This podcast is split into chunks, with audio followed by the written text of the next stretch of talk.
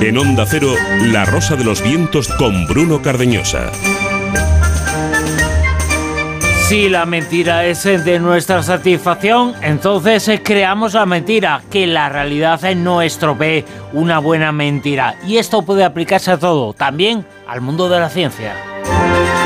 La Fundación Española para la Ciencia y la Tecnología ha hecho un estudio sobre la desinformación científica. Tras más de 2.000 encuestas, una de las conclusiones que se pueden sacar es que la gente afortunadamente está mejor informada de lo que creemos, pero no todo es bueno, también hay nubarrones negros.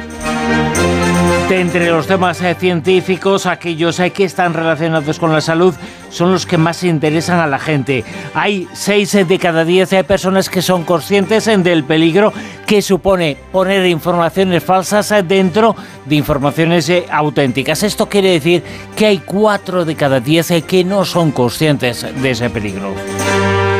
Evitar la politización en las informaciones científicas es una de las recomendaciones que hacen los expertos de este grupo. También se pide limitar los algoritmos. En definitiva, limitar para la información científica el uso de la informática, que las noticias las hagan personas y no máquinas que primero determinan qué es lo que interesa a los lectores. Y es que es importante saberlo, que la ciencia no es a la carta, la ciencia no tiene matices, la ciencia no es una opinión, la ciencia dice que lo que es verdad es verdad y nada más. La Rosa de los Vientos con Bruno Cardeñosa.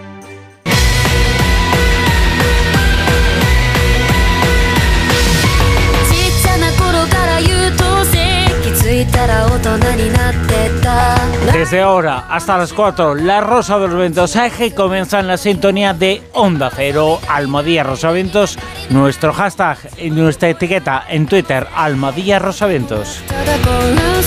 Y la página web todos los programas de esta cadena de emisoras, el nuestro y todos los demás, en la página web ondacero.es.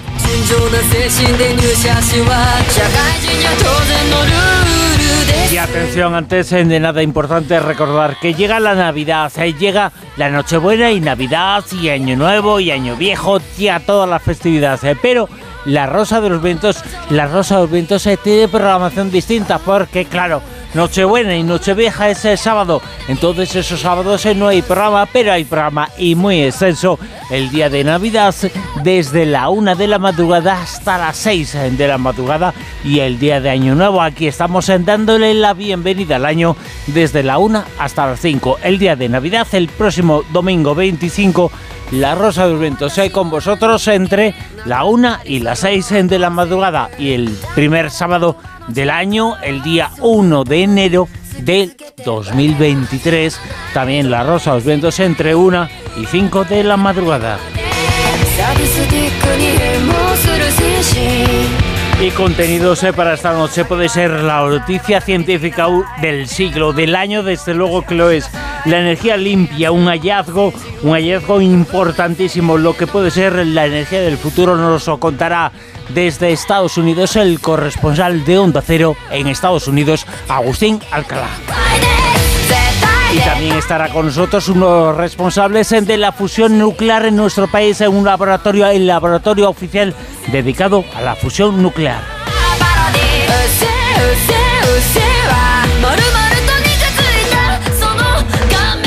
La docen de la mentira también esta noche hablamos de solidaridad y de muchas otras cosas de Antonio Loco es el protagonista de una película, de un eh, film, de un cortometraje, una persona que vivía en la calle que falleció esa pasada semana sobre la cual vamos a hablar esta madrugada. También tenemos encuentros eh, con el misterio, con el investigador, con Alfonso Trinidad eh, que va a estar con nosotros. También vamos a tener, vamos a contar bueno, cosas. Si no me crees, eh, cuéntalo. compruébalo. Si no me crees, eh, compruébalo. La sección que Silvia Casasola nos va a contar algunas eh, curiosidades sobre las navidades más extrañas. Y por supuesto, esta noche, como todas las noches de los sábados, con nosotros Fernando Rueda en materia reservada, hoy nos habla de lo que hacen algunas veces los servicios de inteligencia después después de que los infiltrados hagan su trabajo. Fernando, muy buenas, ¿qué tal? Hola, muy buenas. Eh, las relaciones de los servicios de inteligencia con los agentes que cumplen misiones infiltrados en grupos mafiosos o en países especialmente complicadas suelen ser buenas e intensas durante el tiempo que dura el trabajo, pero con frecuencia se tornan complicadas, lejanas y conflictivas después. Les prometen prebendas antes de iniciar su labor, pero luego, de lo dicho, apenas queda nada y cosas mucho peores. En un rato.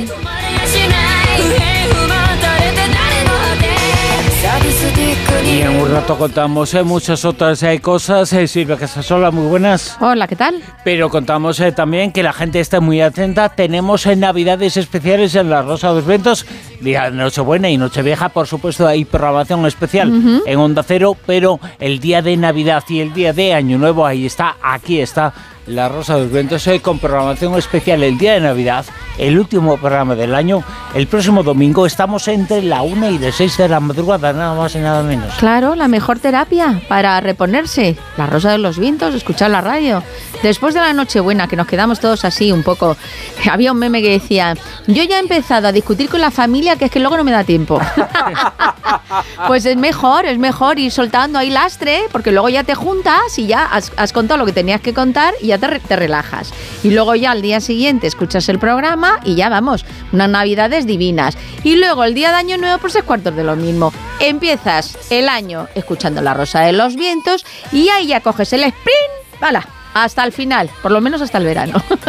y así poco a poco. Pero yo, mira, aparte de este momento positivo, estoy un poquito preocupada porque yo sé que eh, todos en estas fechas porque tenemos esa forma de ser, nos ponemos más sensibles, nos ponemos más vulnerables, nos ponemos un poquito como menos intolerantes y, hay, que, hay que tener un poquito la cabeza, la cabeza fría y no tener tanto apasionamiento en querer hacer las cosas. Y lo digo por los terribles sucesos que, han pasado, que la gente es como que se come mucho la cabeza y, mm, hace cosas que no debe. Mm, utiliza la violencia como eh, forma de, de coger y manifestar lo que está sintiendo por, por su cabeza, por, por, su- eso, por sus mujeres, por sus parejas, por sus maridos, por los niños. Ves que no tiene solución y, tomas el camino más horrible y más terrible en el que ya no hay forma de, vuelta atrás. Así que por favor, por favor, siempre hay, siempre hay luz al final del túnel. Sé que es como una frase hecha, pero es que la realidad es que aunque por mucha oscuridad que tengas esa noche, al día siguiente sale el sol. Vete al monte, date una carrera y ya verás cómo ver la vida de otra manera. Bueno, buena recomendación que en Navidad algunos se vayan al monte. ¿eh? Pues sí, pues sí, no, de verdad, la naturaleza un A poquito. respirar aire puro. Que sí, de verdad, no sé, te rebozas ahí con la nieve. Bueno, todavía no ha habido nieve, afortunadamente. Que te ¿eh? rebozas con la, con la nieves. con la nieve. Ay, ay, ay, ay, ay, así me gusta un poquito verde, un poquito verde el tema. Bueno, y, y vamos con nuestras pistas, concurso, porque sí, es que venga. tenemos, tenemos algo maravilloso. ¿Por qué? Vamos a dar un regalazo, un regalazo. Y eh, eh, se lo tenemos que agradecer a nuestro querido Fernando Rueda. Dice, ¿qué te parece si con motivo de las Navidades regalamos mi último libro, Secretos de Confesión, de Fernando Rueda y Miquel Lejarza? Así que, oyentes, muy atentos, muy atentos a las pistas que os vamos a dar hoy, porque entre todos los que acertéis, solo uno de vosotros será el suertudo de tener este libro dedicado por Fernando Rueda. Y aunque él no lo sabía, resulta que nuestro concurso va de libros. bueno, recientemente se ha vendido en subasta en París una de las ediciones más antiguas del Quijote. ¿Por cuánto? Por medio millón de euros. Y eso pues digo, bueno, pues oye, yo quiero saber cómo está aquí el mundo del libro, a cuánto se cotizan, pero ¿qué es esto de que valga tantísimo? Pues mira, Vamos a ir averiguando y vais a estar ahí muy pendientes. Y aquí va la primera pista, porque os damos, ya sabéis, siempre tres opciones. ¿Cuál? ¿Cuál? ¿De cuál libro estoy hablando si su autor es universal? Y estamos hablando de libros que se han vendido en subastas carísimos, ¿vale? Carísimos. Uno de ellos es el Codes Leicester, que es las teorías de Leonardo da Vinci, con muchísima temática. Otro es el Bale Book, que es el primer libro de salmos de Estados Unidos. Y el tercero es Comédie, Histoire en Tragédie, recopilatorio de obras de teatro de Shakespeare. Durante más de 500 años el aula ha permanecido prácticamente igual y hoy se siguen impartiendo clases en ella. Tomen asiento. El programa de estudios incluía latín y griego. Los alumnos, solo varones en aquella época, debían empollar gramática, lógica y retórica. Leían las epopeyas y el teatro clásico de Séneca, Plauto, Virgilio y puede que hasta Ovidio. Os estamos dando, os estoy dando pistas sobre el autor, sobre el autor de uno de estos tres libros. A lo largo de esta noche van a ir las pistas sobre el autor para que adivinéis en el libro carísimo, carísimo, por el cual pues la gente eh, cotizó y bueno, pues hay gente que es que tiene una biblioteca de estas que son incurables, igual que uno coge y colecciona pues eh, obras de arte o esculturas, pues hay gente que lo que hace es coleccionar libros. Y en concreto vamos a hablar de un señor que es el primero que siempre está diciendo, pujando por unos libros carísimos, que se ha gastado un montón de millones de euros, que luego vamos a averiguar. Bueno, ya sabéis que tenéis que escribir Almohadía Rosavientos en Twitter. Y está en juego Secretos de Confesión de Fernando Rueda y Miquel Lejarza. Saludos eh, de Bruno Cardeñosa en nombre de todo el equipo que hace este programa que comienza ya mismo la una y casi casi 13 minutos. Esto es La Rosa de los Ventos. En Onda Cero, La Rosa de los Vientos. ¿Tienes más? Nuclear sí,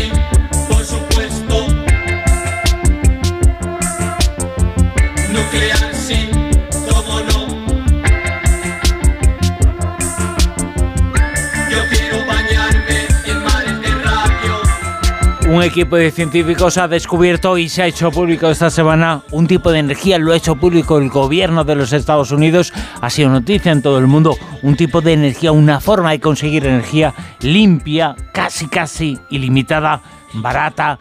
Bueno, la energía puede ser la energía del futuro. Y se ha hecho público en Washington y nos vamos allí a Estados Unidos, corresponsal de Onda Cero en Estados Unidos, Agustín Alcalá. Muy buenas, ¿qué tal? Buenas noches, Bruno. ¿Y cómo viene la señora eh, Lovely- eh, Lonely House eh, con todos esos eh, juegos y esas cosas que dice y salir al monte y hacer esas cosas? Silvia, es, Silvia es muy particular en eso. Desde luego, desde luego que sí. Oye, qué noticia tan interesante en una época, eh, Agustín, una época con tanta negrura, con tanta información complicada para el mundo. Es una bocanada de aire fresco, una noticia que nos se presenta, pues, un porvenir más o menos eh, positivo. Hacía falta algo de optimismo en la actualidad, ¿no? Así es, la verdad es que es una noticia sorprendente que eh, ha tenido una gran reacción en, la comunidad científica eh, norteamericana. La verdad es que he escuchado, Bruno, muchos os, muchas as y mucho, mucho wonderful de los investigadores astrofísicos y científicos norteamericanos porque al final, a la postre, lo que ha sucedido es que eh, los científicos norteamericanos del instituto, o más bien del laboratorio eh, de California, el laboratorio Lawrence Livermore, han sido capaces de reproducir un sol en casa, un sol en la Tierra. Y eso es una noticia de grandes repercusiones. Ya, pero eh, se supone que llevan un montón de tiempo todos los científicos investigando, incluso la fusión, lo que es la fusión, sí se había conseguido, pero la energía que han conseguido ellos, que es esta, crear esa energía que, que- es la que, la que se, se puede utilizar y que no es la que se usa solamente en el proceso, que es, eh, por, por eso es un hito. ¿Qué han hecho ellos distinto para conseguir ese sol? ¿Por qué los demás mm, hasta ahora no habían llegado a tener esa poquita energía para decir, hemos tenido ese sol en casa? Ha sido un descubrimiento revolucionario que al final, al fin y al cabo, es la culminación de 60 años de investigaciones en Estados Unidos.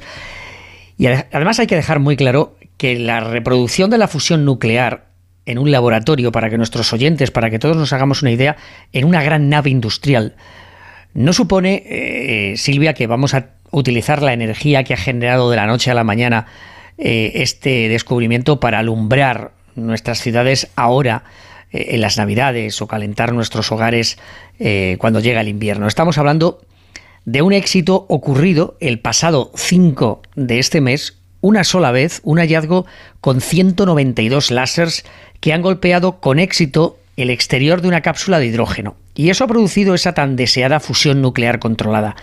Ahora hay que seguir ensayando, investigando, desarrollando esta tecnología y reproduciendo con éxito lo que se ha logrado de forma inicial. Yo creo que lo que ha ocurrido esta semana es que el Departamento de Energía de Estados Unidos ha dicho al mundo, señores y señores, sabemos cómo hacerlo, lo hemos logrado una vez y ahora durante las dos próximas décadas, quizás incluso hasta tres, y con la financiación necesaria, no olvidemos, el dinero va a ser muy importante, podremos lograr una energía limpia, sin basura nuclear, sin generar gases contaminantes que provocan el calentamiento global y que ilumine y caliente nuestras casas, nuestras plazas, nuestros pueblos, lograr una electricidad para nuestras grandes industrias y también que permita fabricar coches eléctricos que con un puñado de hidrógeno, una pequeña bolita, puedan funcionar sin necesidad de cargarlos durante la vida del vehículo. Además, hay que celebrar algo que vamos a recordar todos, especialmente en este programa que este gran avance tecnológico, la secretaria de Energía norteamericana Jennifer Granholm lo ha calificado como uno de los mayores del presente siglo, se ha producido en la misma semana del último vuelo del programa Apolo, Apolo 17, a la Luna hace medio siglo. Y desde luego que esta gran noticia, y ahí vais a estar, vosotros vais a coincidir conmigo, es otro pequeño paso para el hombre y un gigantesco salto para la humanidad. Después estaremos eh, con un científico español que está investigando precisamente este asunto y que es una de las personas que está encantada y feliz. Pero me pregunto, ¿ha existido dentro de la comunidad eh, científica en Estados Unidos las reacciones? Eh, tú nos contabas mucha espectacularidad en las reacciones de la gente, de los científicos, asombrados con lo que puede suponer eso, un pequeño paso para el hombre, pero un gran paso para la humanidad este que se ha dado. ¿Ha habido alguna visión crítica o ha habido unanimidad en lo positivo? Unanimidad, unanimidad y sobre todo eh, eh, Bruno, las ruedas de prensa del Departamento de Energía no suelen ser muy concurridas.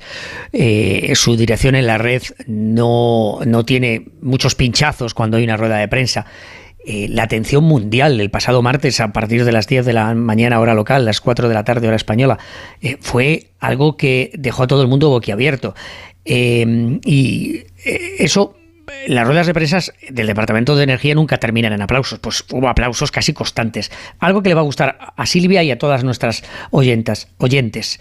Hubo cinco personas que presentaron este gran avance científico y cuatro de ellas eran mujeres, mm. incluida, incluida la directora del laboratorio Lawrence Livermore de California, donde se ha logrado este gran éxito científico. Un laboratorio que es civil y militar, porque en él también se estudia y se desarrolla la tecnología de las bombas nucleares estadounidenses que ahora, y esta es una lectura muy interesante de este logro, podrán ser ensayadas sin tenerse que marchar a un atolón en el Pacífico y realizar una explosión nuclear. Lo que ha conseguido este éxito con esta cápsula de hidrógeno y estos láseres que han, producido esta, esta fusión nuclear es que van a permitir que los ensayos nucleares se hagan controlados sin la necesidad de una explosión, con lo cual eso es un avance militar también muy importante para Estados Unidos. La reacción más común ha sido que este redescubrimiento ha reproducido la energía que generan las estrellas. Por eso se hablaba de, eh, ya sabéis, la estrella más importante de nuestras es el Sol. El generar su calor, su brillo y su luz. Daros cuenta de lo que estamos hablando. Generar el calor, el brillo y el sol y, y la luz del sol. Y se ha hecho siguiendo yo creo que las reglas que nos explicaban nuestros profesores de química en el colegio y que en mi caso no, no atendí mucho, no hice demasiado caso, han logrado la fusión, Bruno, al unir dos átomos de hidrógeno que tienen un protón con otro átomo de helio que tiene dos protones y el resultado ha sido reproducir la energía del Sol. Eh, os contaba que es una investigación que se lleva realizando desde hace 60 años y hay que celebrar como merece un éxito muy importante. Algunos lo han llamado el santo grial, porque lo que ha ocurrido en el laboratorio californiano ha sido obtener lo que se llama la ignición, esa palabra que recordar cuando hay algún despegue de algún aparato, de algún, eh, en, su, en su momento los transbordadores o cualquier cohete, cuando disparan, cuando salen, cuando salen disparados, lo que se llama es ignition, recordar ese término, que es cuando salen de la, de, de la, eh, del lugar donde se encuentran. Y la ignición en este proceso de fusión nuclear es que la energía resultante en este experimento ha sido mayor de la utilizada para obtenerla. Y eso es lo que ha producido tantos eh, wonderfuls, tantos maravillosos, tanto, tanto aplauso y tanto os y, as que he podido escuchar esta semana. Bueno, lo que estás diciendo es importante porque por lo menos ya se está empezando a abrir la posibilidad de tener esa energía limpia y más o menos están diciendo cómo hacerlo, aunque hay diferentes tecnologías para eh, lograrlo. Pero tú has dicho algo importantísimo que yo no he estado escuchando y que creo que hay que significar.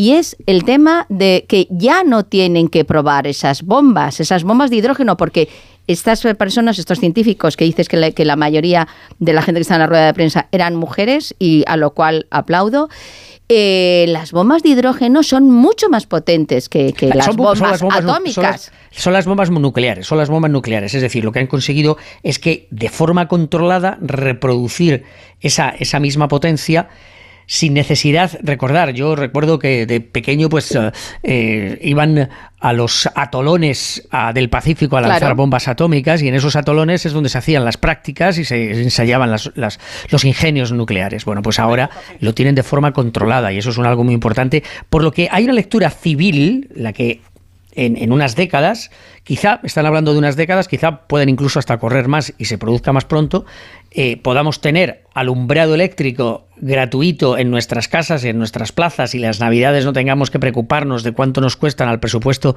de nuestros pueblos o de nuestras ciudades.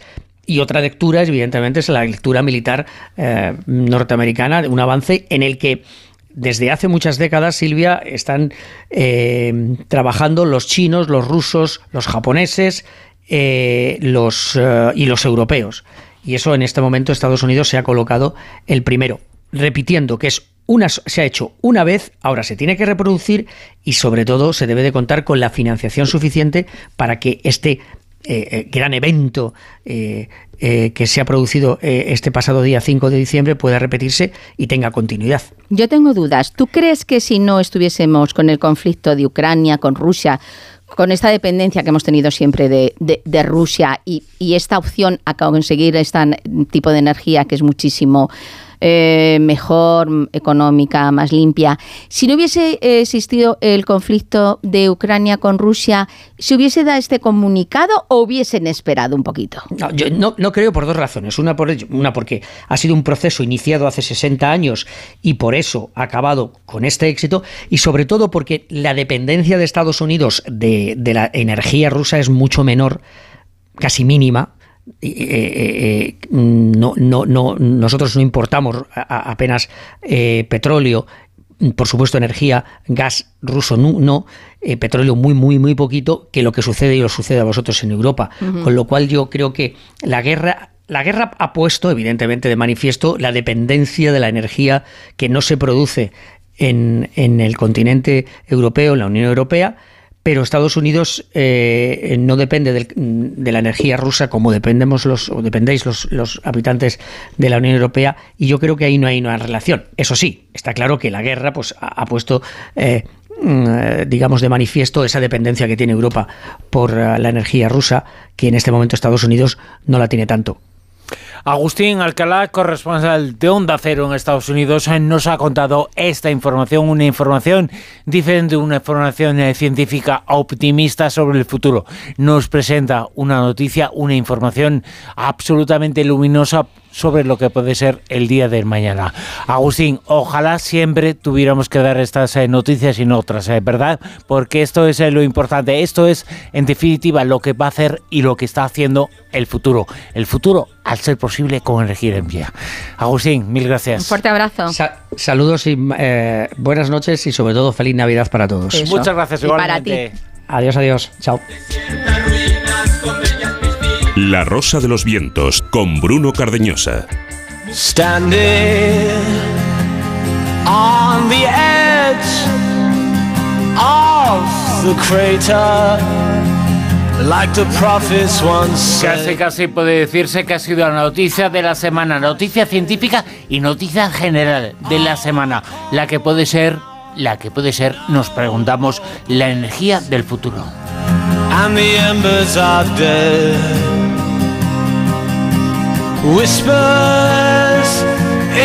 Barata, limpia, ilimitada.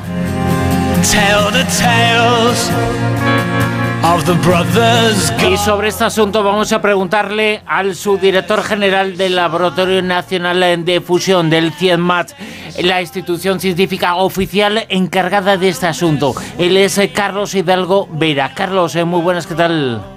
Hola, ¿qué tal? Hola, Encantado. buenas noches. La verdad es que durante toda esta semana ha habido muchas informaciones y muchos comentarios al respecto. Eh, personalmente entiendo algunas cosas y no entiendo otras, pero eh, a- hablo a nivel eh, científico, a nivel eh, lingüístico, casi sobre, sobre el asunto. Pero a mí me ha dado la sensación y yo me pregunto... ¿Qué opinas eh, tú sobre este tema? ¿no? Me ha dado la sensación de que esto ha empezado de la nada y que hay mucha gente que está trabajando. Tú eres un caso de ellos, ¿no? Que todo esto no ha empezado de la nada. Todo esto se lleva investigando mucho tiempo. Pues sí, efectivamente. Eh, de hecho, desde que eh, se descubre en el primer tercio del siglo XX eh, que es la energía de fusión nuclear la que mantiene vivo a nuestro Sol, a nuestra estrella, a, la que mantiene vivo el universo, pues el ser humano ha estado eh, imaginando y moldeando el futuro durante muchos años para hacer realidad lo que hace unos años parecía un sueño, y es controlar la energía de fusión nuclear aquí, en, en nuestro planeta Tierra. Y hablamos eh, de futuro, se dice la energía del futuro limpia, ilimitada, pero vamos a ver... Yo sé que no se pueden hacer eh, profecías eh, fácilmente sobre este tema, ¿no? Pero vamos a dar una fecha. Todo esto que estamos eh, pensando, todo esto que se ha dicho, que es una energía para el futuro, barata, ilimitada, muy limpia, ¿esto de qué fecha más o menos estaríamos hablando? Del momento en el que podía ejecutarse y podía ser real todo esto que hemos imaginado estos días. Bueno, primero eh, me vas a permitir que ponga en contexto los resultados Sí, claro. esta semana. Eh, realmente mm, mm, eh, conseguir una eh, realización práctica de la energía de fusión en la Tierra es uno de los grandes desafíos de la humanidad en el siglo XXI.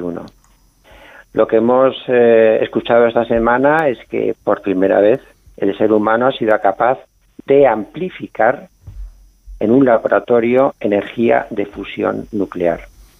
Y esto es un logro, un gran hito eh, eh, científico eh, que hay que poner donde le corresponde, como un gran éxito científico. Para conseguir a- responder a tu pregunta, ¿cuándo tendremos energía de fusión? Hay que ser conscientes de que tener energía de fusión en nuestros hogares significa no solamente desarrollar la ciencia que permite eh, obtener energía de fusión, sino que esta ciencia además hay que integrarla con la tecnología. Eh, esta semana hemos visto un gran salto en el aspecto científico y los años venideros serán eh, decisivos para integrar el conocimiento científico que ya permite al ser humano amplificar energía en un laboratorio con la tecnología que es necesaria para obtener fuentes eh, de energía prácticas de fusión nuclear. Carlos, entonces, ¿se puede decir por un lado que estos científicos han abierto un poco el camino para seguir avanzando y viendo que se puede conseguir esto en un futuro más breve del que se creía, pero eh, tecnológicamente para una aplicación eh, relativamente cercana todavía es difícil. Si es cierto lo que tú dices, que, que por fin se ha conseguido pues obtener esa energía, ¿no? Que, que, que era, que es, que es la necesaria, porque antes prácticamente eh, era, o sea, la, tecnología que se usaba para poner en, el proceso en funcionamiento, pues entonces luego no se generaba nada de energía. Y en esta ocasión es cuando por fin se ha, se ha conseguido generar algo de energía para poder ser usada. Pero yo lo que me pregunto es, eh, ¿realmente pueden que, hayan vendido un poco la piel del oso antes de, cazarlo? porque tal cual, y sobre los periodistas somos también muy de, de esos momentos ¿no? de explosión, de ilusión, de, de, es verdad que es un hito, pero claro, ahora mismo decimos, bueno, ¿y para cuándo? ¿Para cuándo? ¿Para cuándo? Entonces, tecnológicamente, ¿tú más o menos cómo ves esas posibilidades de para cuándo? Bueno, yo creo que eh, eh, entiendo que haya eh, estas expectativas de tener las cosas para mañana, pero hay que poner en contexto los resultados. Los grandes desafíos llevan tiempo. los grandes desafíos se van consiguiendo paso a paso. Esta semana ha sido un paso científico, un granito científico. Hay que, si hablamos de obtener energía, hay que recordar que hay dos formas tecnológicas de obtener energía de fusión. Una, la que han mm, mm, eh, eh, obtenido en el laboratorio norteamericano NIF esta semana, que es llamado eh, mm, confinamiento inercial, en el cual se parte de pequeñas bolitas de combustible que para conseguir la fusión se comprimen, implosionan con radiación muy potente, láseres de alta potencia, y se consigue condensar a altísima densidad la materia para obtener eh, que los núcleos em, se aproximen lo suficiente y se fusionen. Eh, al fusionarse em, se consigue energía de fusión nuclear. Este es el planteamiento o la estrategia seguida por este laboratorio norteamericano que es implosionar la materia con grandes eh, láseres de alta potencia. Existe una segunda alternativa que es la fusión por confinamiento magnético, en la cual lo que se hace es para conseguir que los núcleos se aproximen lo suficiente para fusionarse, lo que se hace es calentar la materia a temperaturas extremas, a temperaturas del orden de 10 veces la que eh, hay en el centro del Sol, de esa manera, la energía de las partículas es tan sumamente elevada que eh, los núcleos se pueden aproximar lo suficiente como para obtener la fusión nuclear y energía. En este caso, como la materia está en condiciones extremas, temperaturas de 10 veces la del centro del Sol, hace falta atraparla, confinarla mediante campos magnéticos. Estos campos magnéticos son elevados, son aproximadamente 100.000 veces el campo magnético terrestre. De esta manera también se puede conseguir la fusión nuclear. Esta es lo que se llama la estrategia basada en confinamiento magnético. La estrategia basada en confinamiento magnético, los oyentes eh, habrán oído hablar del proyecto ITER en fase de construcción en Europa, utiliza la estrategia de confinamiento magnético o posiblemente los oyentes se recordarán que a principios de este año, 2022, eh, un eh, laboratorio europeo, JET, ha conseguido fusión nuclear también, pero sin amplificar la energía en, eh, en el planteamiento de confinamiento magnético. las dos estrategias tecnológicas que se están utilizando para obtener la fusión nuclear. La inercial, eh, el resultado de esta semana, y la magnética que os acabo de explicar. Eh, Carlos, eh, pero de todas formas, para que, evidentemente, tú eres un experto, eres una persona que sabes muchísimo más que un lego como podemos ser nosotros sobre este asunto. Evidentemente, esto que ha ocurrido, lo dicen todos los expertos, es un hito, pero ¿qué es exactamente, si se puede explicar a la gente, qué es exactamente lo que se ha presentado ahora que no se sabía antes? Bueno, pues eh, mm, mm, eh, para eh, conseguir esa fusión, decía que una, la estrategia que ha usado el laboratorio norteamericano es comprimir mucho la materia, partiendo de una pequeña esfera, muy pequeñita, de un milímetro de combustible mm, para aproximar los núcleos y unirlos. el gran reto que han conseguido solucionar nuestros colegas norteamericanos ha sido que cuando empiezas a comprimir una esfera, eh, mm, eh, te encuentras con dificultades mm, mm, técnicas.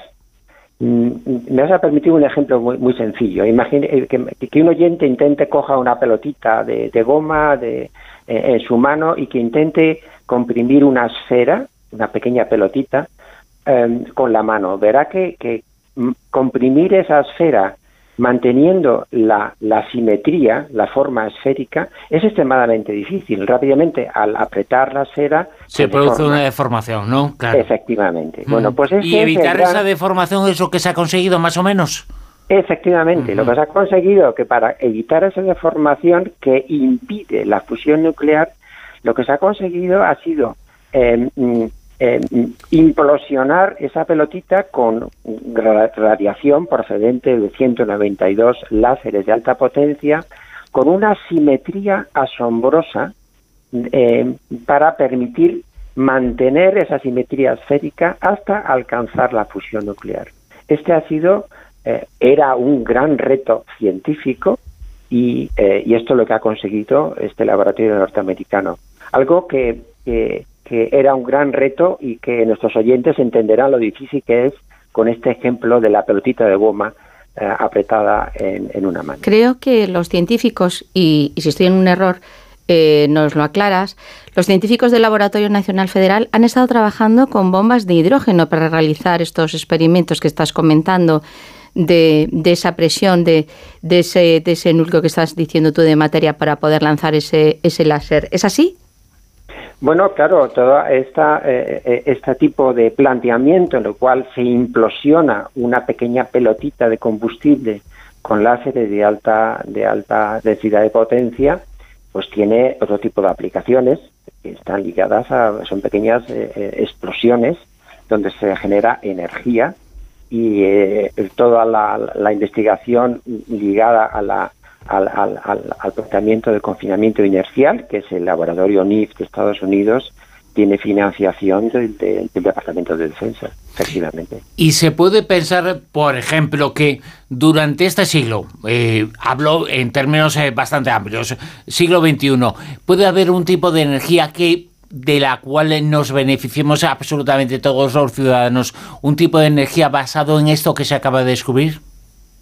Eh, bueno, eh, eh, este largo recorrido de la comunidad investigadora hacia la fusión nuclear, los resultados de NIPS, el proyecto ITER eh, y otros muchos, el proyecto JET europeo, em, que ha conseguido energía también este año, me hace pensar que, que yo estoy convencido de que durante el siglo XXI la energía de fusión nuclear será una realidad ciertamente, cuando a, la sociedad se plantea que a, veces hay que trabajar em, por la siguiente generación, em, puede parecer mucho tiempo, pero yo creo que, los retos que actualmente plantea la energía son de tal magnitud, em, la fragilidad del planeta con frente a, a los efectos de, gases de efecto invernadero, el cambio climático, etcétera, son de tal envergadura que mm, ser capaces de afirmar que en el siglo XXI tendremos energía de fusión nuclear, al menos esta es mi, mi creencia, creo que debe generar eh, entusiasmo eh, en la sociedad y, y la proximidad a lo que sería uno de los grandes desafíos cumplidos por el ser humano. ¿Tú, has dicho... Tener en, nuestras manos la energía que mantiene viva al universo, que mantiene vivo a nuestro Sol. Tú has dicho antes algo muy, muy importante y es que es cierto que la fusión nuclear, tanto usando una tecnología como la otra ya se había conseguido. Lo que han conseguido ahora estos científicos es que han creado eh, más energía que la, que la usada en, el inicio del, proceso con este sistema.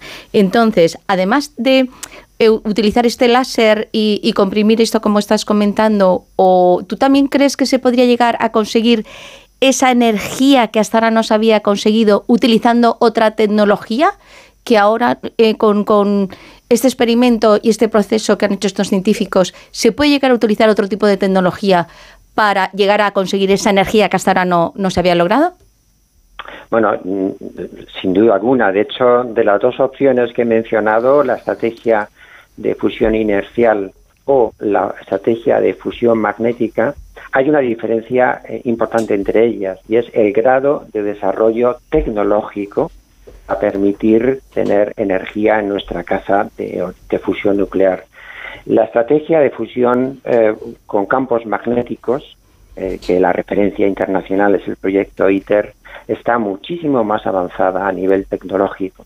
De hecho, eh, el, experimento ITER eh, utiliza una configuración, una tecnología con campos magnéticos que es directamente extrapolable a un reactor de fusión nuclear.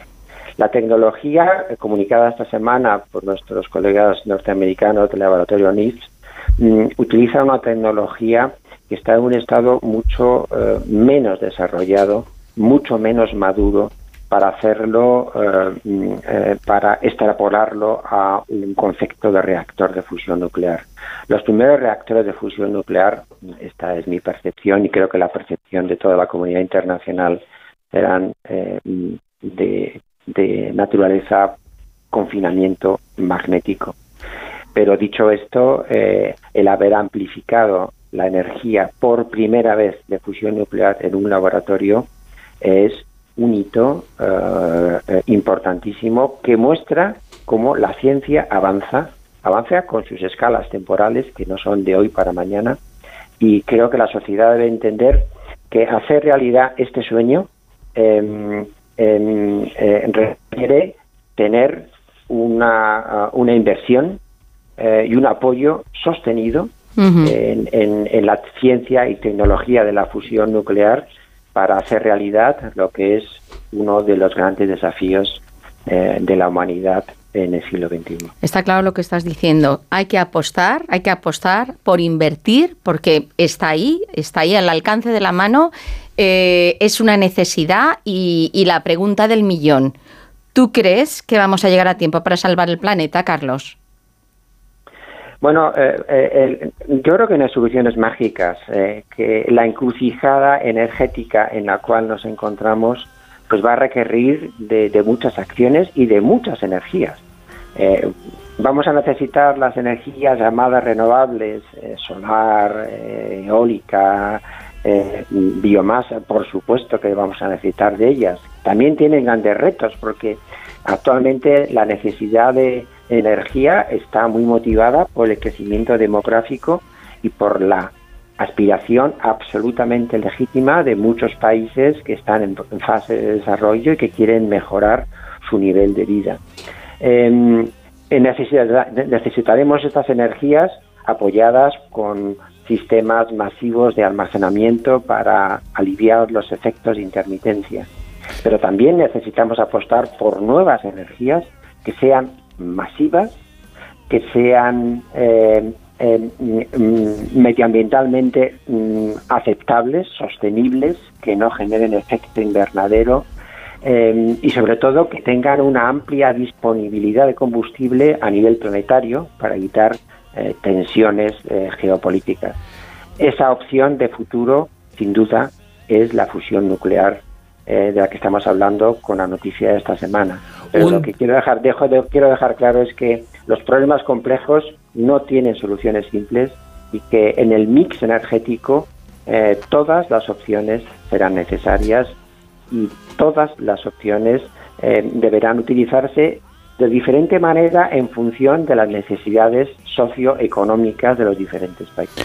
Un desafío, se ha cumplido ese desafío que era uno de los más importantes en el científico en este siglo, un desafío que también ha sido calificado por nuestro invitado como un auténtico sueño, como un hito, un hito en la ciencia, en la investigación científica de este siglo. Él es eh, subdirector general del Laboratorio Nacional de Fusión, él es eh, Carlos Hidalgo Vera. Carlos, mil gracias. Un abrazo. Un saludo, muchas gracias.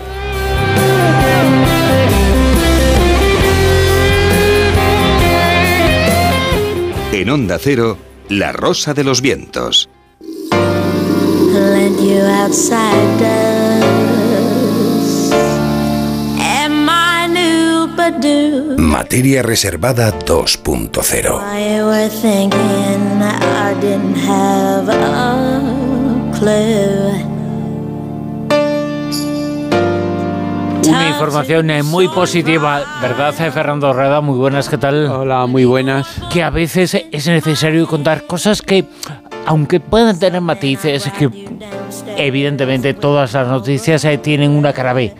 Pero qué positivo es y cuánto cambia con la negrura que tiene la información y la actualidad hoy en día, contar cosas que alumbran lo que puede ser el futuro, que igual en el futuro cercano hay que esperar un poquito, hay que esperar unos cuantos decenios, pero es un futuro más o menos bueno.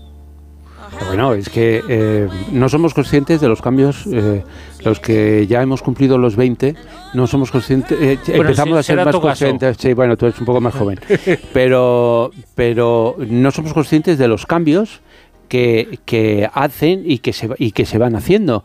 El otro día, por ejemplo, estaba recordando eh, el, el espionaje eh, de, de Pegasus, ¿no? El Sí. espionaje de Pegasus, que es que les han metido eh, eh, un virus eh, a través de, a- en los teléfonos sin que nadie se enterara y tú lo puedes tener, etcétera, etcétera. Bueno, ese mismo espionaje hecho fue hecho en el 2020, bueno, pues hecho en mil, eh, 30 años antes era eh, era lo mismo, el mismo objetivo, pero técnicamente tenía que ir un señor, ir al cajetín, instalar eh, el, eh, un- una especie de, mm, un pinchazo y luego tenías que estar cerca.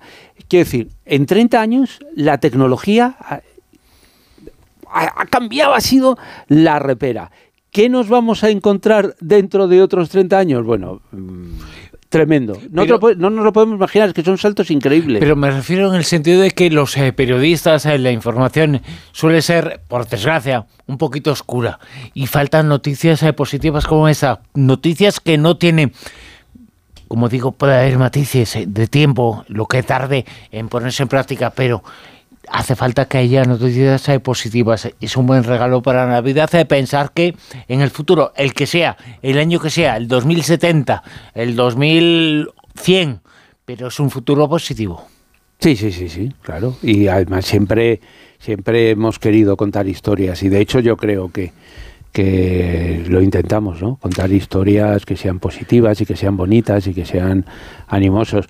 Yo además es que no, no soy como, como vosotros, que como los chicos jovencitos, como vosotros dos, como Silvia, como tú. Yo, no, mira, mira, yo Bruno, yo... creo que la Yo- yo- yo digo- yo digo me que es que voy al encanta revés. la Navidad y me encanta eh, lo positivo.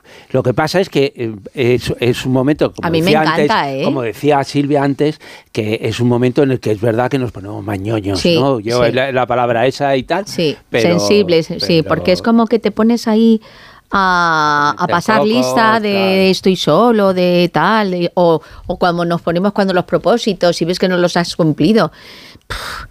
Bueno, yo al gimnasio hace, cabeza. propósito que no voy- ha- ya no hago Pero propósito de ir el desde hace propósito años. de Navidad, es propósito de después De de, Navidad. ay, es verdad, es Hoy vamos a hablar en materia reservada esta noche de infiltrados, ¿eh? pero lo que les pasa a los infiltrados, el más conocido en España, por supuesto, el lobo en ETA, pero lo que les pasa después, ¿eh? que a veces los servicios secretos, eh, la dirección de los servicios secretos, no se portan con ellos tan bien como sería necesario.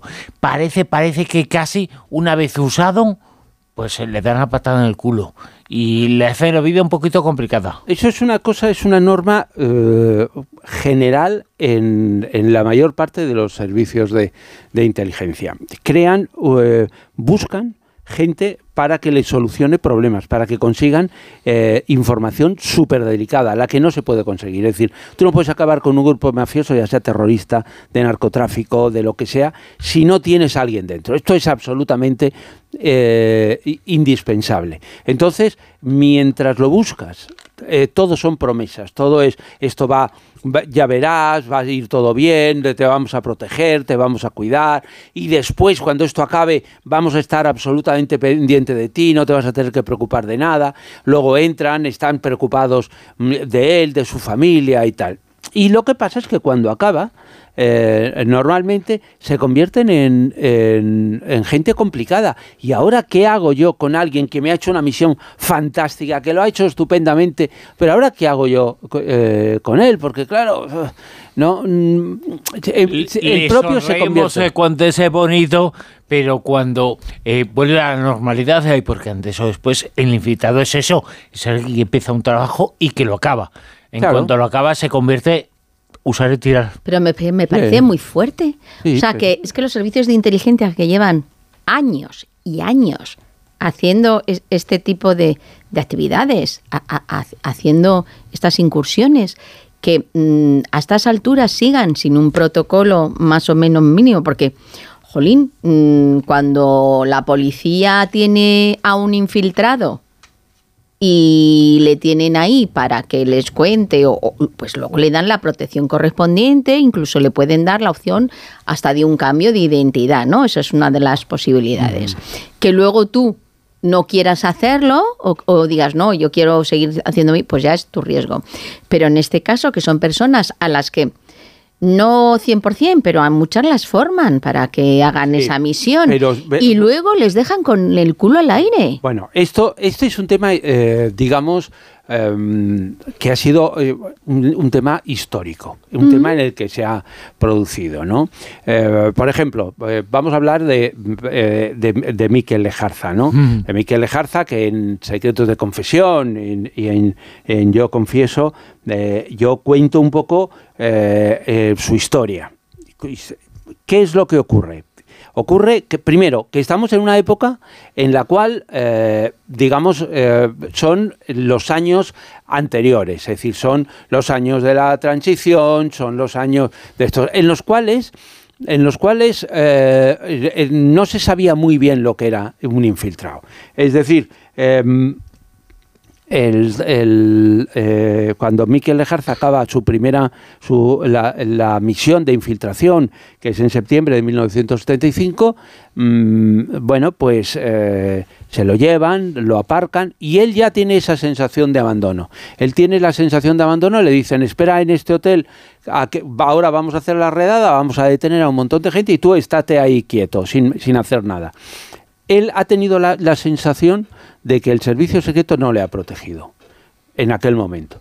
Y cuando se queda encerrado en el hotel, coge las dos pistolas, porque él en aquel momento era, era jefe de- era uno de los jefes de ETA, era el jefe de infraestructuras, y tenía derecho a dos pistolas. Es decir, terrorista normal, una pistola, jefe, dos pistolas.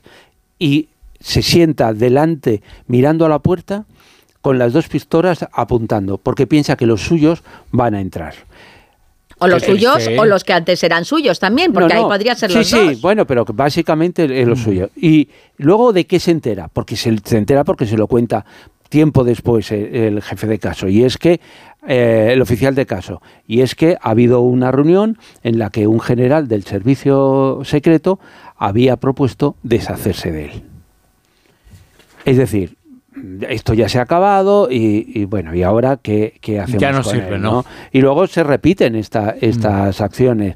Eh, el- de repente le mandan a México, que es una forma de decir, "Va, vete a México y, y quédate allí y ya... eh, va- allí". Desconectas. Y entonces él va, le han prometido unas cosas que no le han cumplido, que él iba a ir de jefe, que no sé qué, que el que le lleva, le- el, el- el que le lleva, que es el, el jefe de, de estación en, en México, se dedica a, a putearle, que bueno, total, que coge y se viene, se enfrenta con, con, con el, el servicio.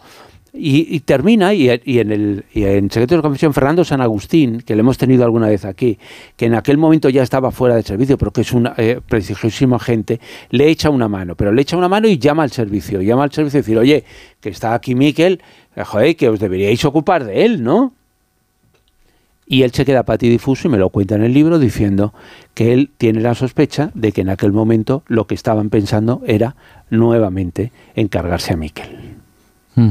Es decir, eh, Pero cargarse, ahora estás hablando de forma literal. Sí, sí, en, eh, estamos hablando de Uno año menos. 84. eh, Era para eh, ellos. pues, él- él- Fernando lo explica diciendo, bueno, es que el problema es que le han dicho que se vaya a México.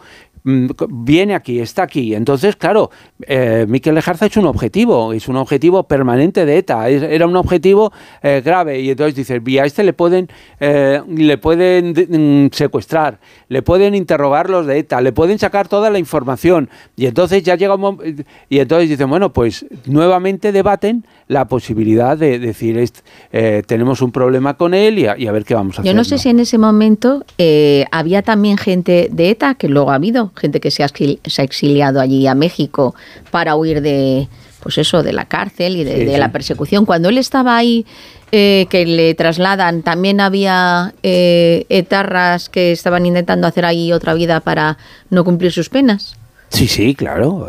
De hecho, una de las misiones que él realiza es la localización de, de miembros de ETA, su ubicación y, y facilita, traspasa esa información a, España y, con- se relaciona con ellos, obviamente, eh, ya con una nueva identidad y sin que ellos sepan en ningún momento que esa persona con la que están tratando era la persona que unos años después había des- descalabrado totalmente la banda terrorista ETA, ¿no? Y una persona, además, eh, que mandaron, alguien decidió de mandarlo bien lejos, en mandarlo a Argelia. Y lo hicieron, lo mandaban a sitios en donde nadie lo podía encontrar y donde tenía que hacer su trabajo, pero bueno, Sí, lo que pasa era es que una forma de quitárselo de en medio. A veces inter- i- interpreta, y Miquel interpreta, después de vivir lo de Argelia, en el cual de repente le dicen que tiene que ir por un tema del MPAYAC, de, de Cubillo, de- un movimiento eh, eh, terrorista canario y tal, y entonces se encuentra con que cuando está allí le detienen, que aquello es una locura, que, le persiguen, que tiene que, que bueno, termina matando a nueve personas. Y, él cuando uh, huye se da cuenta, dice, bueno, a ver, ¿a mí para qué me han mandado a Argelia? Y le entra la duda de si en realidad le han mandado a Argelia para que, a ver si alguien en Argelia eh, se lo picaba.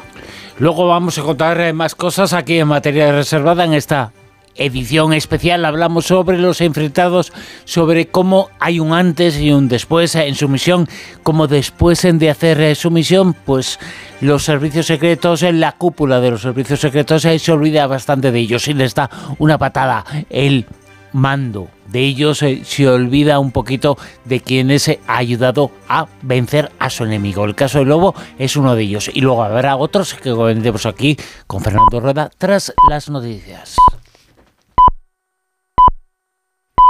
Son las dos, es la una en Canarias. Noticias en Onda Cero.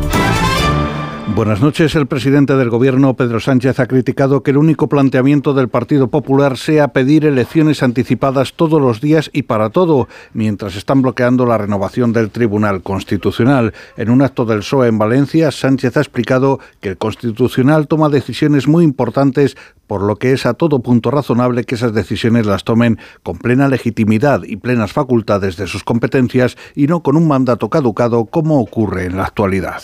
Es lo que están haciendo desde hace cuatro años a esta parte en el Consejo General del Poder Judicial, incumpliendo con la Constitución, y es lo que están haciendo ahora en el Tribunal Constitucional. Bloquear el gobierno de los jueces, bloquear la renovación del Tribunal Constitucional, y si para eso necesitan bloquear el Parlamento, no se cortan un pelo, van y lo hacen. Así entiende la derecha la ultraderecha la democracia en este país. Los ocho vocales conservadores del Consejo General del Poder Judicial consideran irresponsable la declaración del jueves pasado de Pedro Sánchez en Bruselas, en la que manifestó que la derecha política y judicial ha querido atropellar la democracia. En una declaración institucional, los vocales han criticado que esas declaraciones se produjeron tras las realizadas por portavoces parlamentarios en las que se vertieron groseras descalificaciones sobre el Tribunal Constitucional y el Poder Judicial. Por su parte, el presidente del Partido Popular, Alberto Núñez Feijóo, ha afirmado que llamar a los jueces fachas con toga es incompatible con la democracia y ha acusado al gobierno de dejar a los independentistas que escriban el Código Penal con su propio bolígrafo. En un acto en La Rioja, Feijóo ha señalado que su partido no va a dar ni un paso atrás para defender la democracia en España.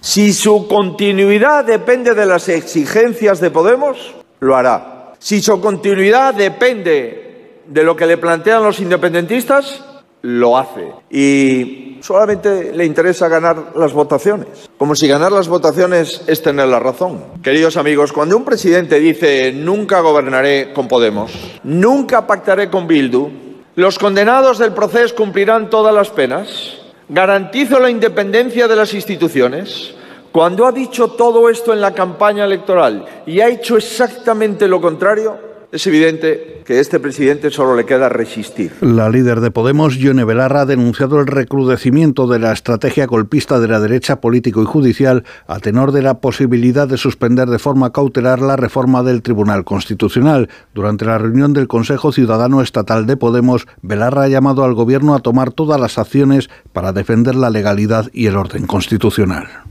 que la derecha ha abandonado el marco legal y que conspira contra el orden constitucional y contra la democracia. Lo que está ocurriendo en el Tribunal Constitucional es de una gravedad inaudita. Como secretaria general de una fuerza política que forma parte del Gobierno de España, quiero manifestar nuestro absoluto compromiso con la defensa de la institucionalidad y del orden constitucional de nuestro país. Más de 10.000 personas han vuelto a protestar en Madrid contra la privatización de la sanidad. La marea blanca ha salido a la calle en el centro de la capital para defender la sanidad pública madrileña en un momento crítico como el actual y en el que se ha puesto el foco en la figura de la presidenta de la comunidad, Isabel Díaz Ayuso, como rostro culpable del problema. Mónica García es la portavoz de Más Madrid en la Asamblea. Bueno, pues es una manifestación nuevamente de la marea blanca que sale a la calle a defender la joya de nuestra corona, que es nuestra sanidad pública, frente a un gobierno arrogante y soberbio que lo que quiere es humillar, que quiere vejar y que quiere insultar a nuestros profesionales, a los que estuvimos aplaudiendo durante toda una pandemia. La presidenta de la comunidad, Isabel Díaz Ayuso, ha sostenido por su parte que no ve un problema sanitario en la región, pero sí una cuestión política. Lo que veo es que aquí no hay un problema sanitario, aquí hay un problema político que se está entrometiendo para intentar que se solucione un problema laboral. Pues creo que lo que están buscando es siempre eh, hacer este ruido. No tenemos un problema sanitario, tenemos un problema político que intenta que no se solucione un problema laboral. Y la escritora brasileña Nélida Piñón ha fallecido este pasado sábado a los 85 años en un hospital de Lisboa. La escritora, hija de padres de ascendencia gallega, se hizo con el Premio Príncipe de Asturias de las Letras en 2005. Además, en 2021 obtuvo la nacionalidad española concedida por el gobierno por carta de naturaleza. Entre su obra, traducida en más de 20 países, destacan novelas como Fundador, La República de los Sueños o Voces del Desierto. Es todo, más noticias dentro de una hora y en Onda Cero es. Síguenos por internet en ondacero.es.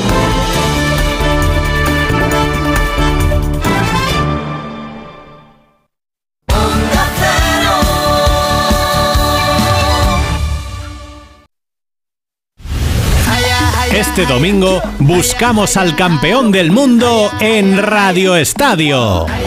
Desde las 3 de la tarde, gran final del Mundial de Qatar. Desde el estadio de Lusail, dos selecciones que quieren su tercera estrella. Argentina, Francia. Messi a por el título que le falta, su primera Copa de Campeón Mundial. Enfrente, Mbappé, que busca hacer historia con el segundo Mundial consecutivo. El coraje argentino contra la fortaleza francesa. Este domingo, desde las 3 de la tarde, vive la gran final del Mundial en Radio Estadio, con Edu García. Te mereces esta radio. Onda Cero, tu radio.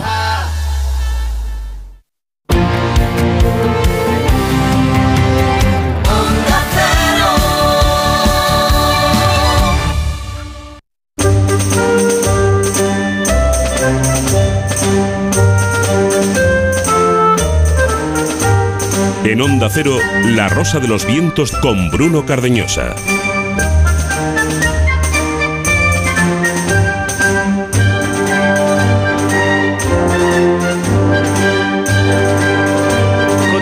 La Rosa de los Vientos, eh, continúa en la sintonía de Onda Cero, muchas cosas por delante.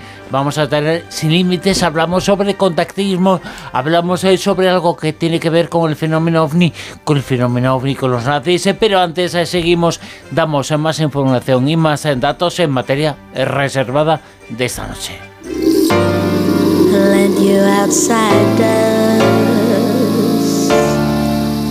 Fernando Rueda nos está contando en materia reservada cómo en muchas ocasiones a los infiltrados, eh, una vez eh, que dejan su misión, que dejan de estar infiltrados, eh, el caso más conocido es el del lobo, en bandas terroristas, como en su caso como ETA, después llega la oscuridad. Y llega como sus servicios secretos, sus jefes, los que eran los que estaban encima en el servicio secreto, se olvidan de ellos, incluso, incluso casi, casi se están vengando de ellos.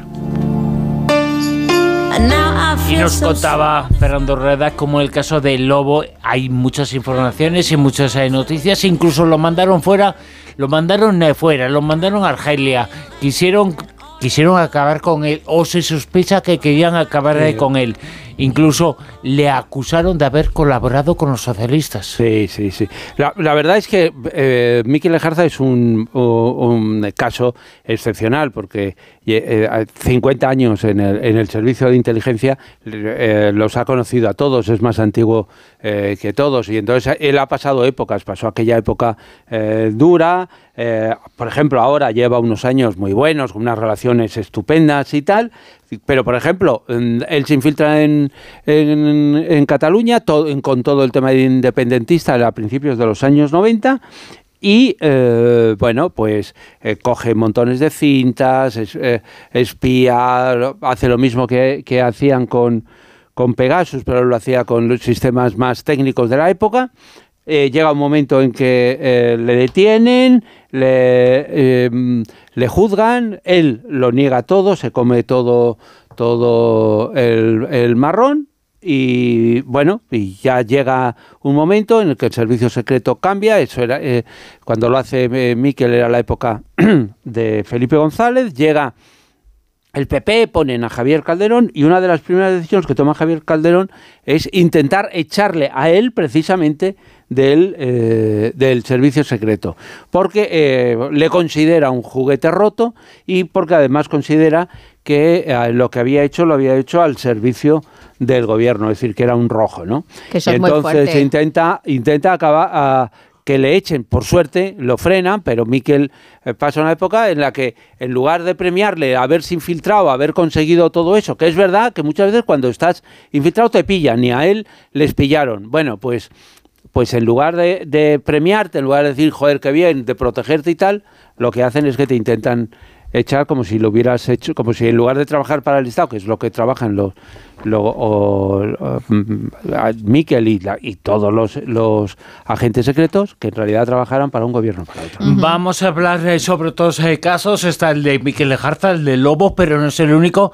Vamos a hablar que tú conoces y tienes mucha información sobre un personaje llamado Francisco Lerena, que también fue enviado por los servicios secretos para infiltrarse en lo que era el enemigo, que era un atentado que iba a existir contra el rey. Bueno, pues él se metió dentro de la organización que estaba intentando eso y también se olvidaron de él después. Sí, este- en, este caso es la extrema derecha.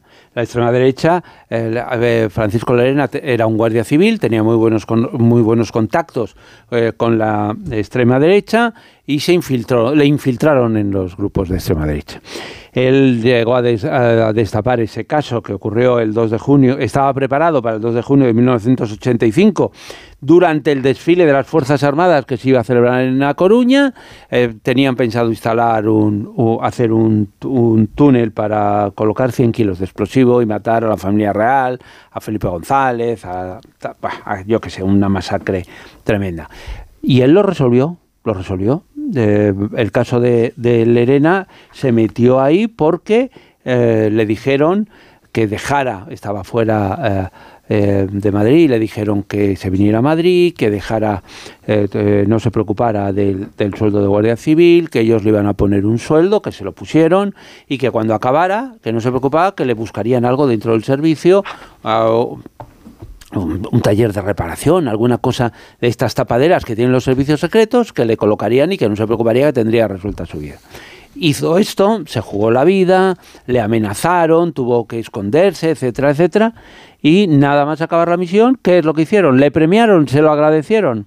No, poco a poco le fueron bajando el sueldo, le fueron bajando el sueldo y le dijeron que se buscara la vida porque porque no le iban a dar nada. Y él decía, pero no me ibais a dar, no me habíais prometido que me ibais a dar a buscar algo. No, le dieron absolutamente nada. Y, y además le jodieron totalmente, l- totalmente. Por un lado está la parte humana de que no le reconozcan nada de lo mucho que ha hecho él y otros. pero parece que a algunos no les sirve eso, sino que encima le dan la patada en el culo físicamente. O sea, no solamente le ignoran, sino que le quieren hacer daño.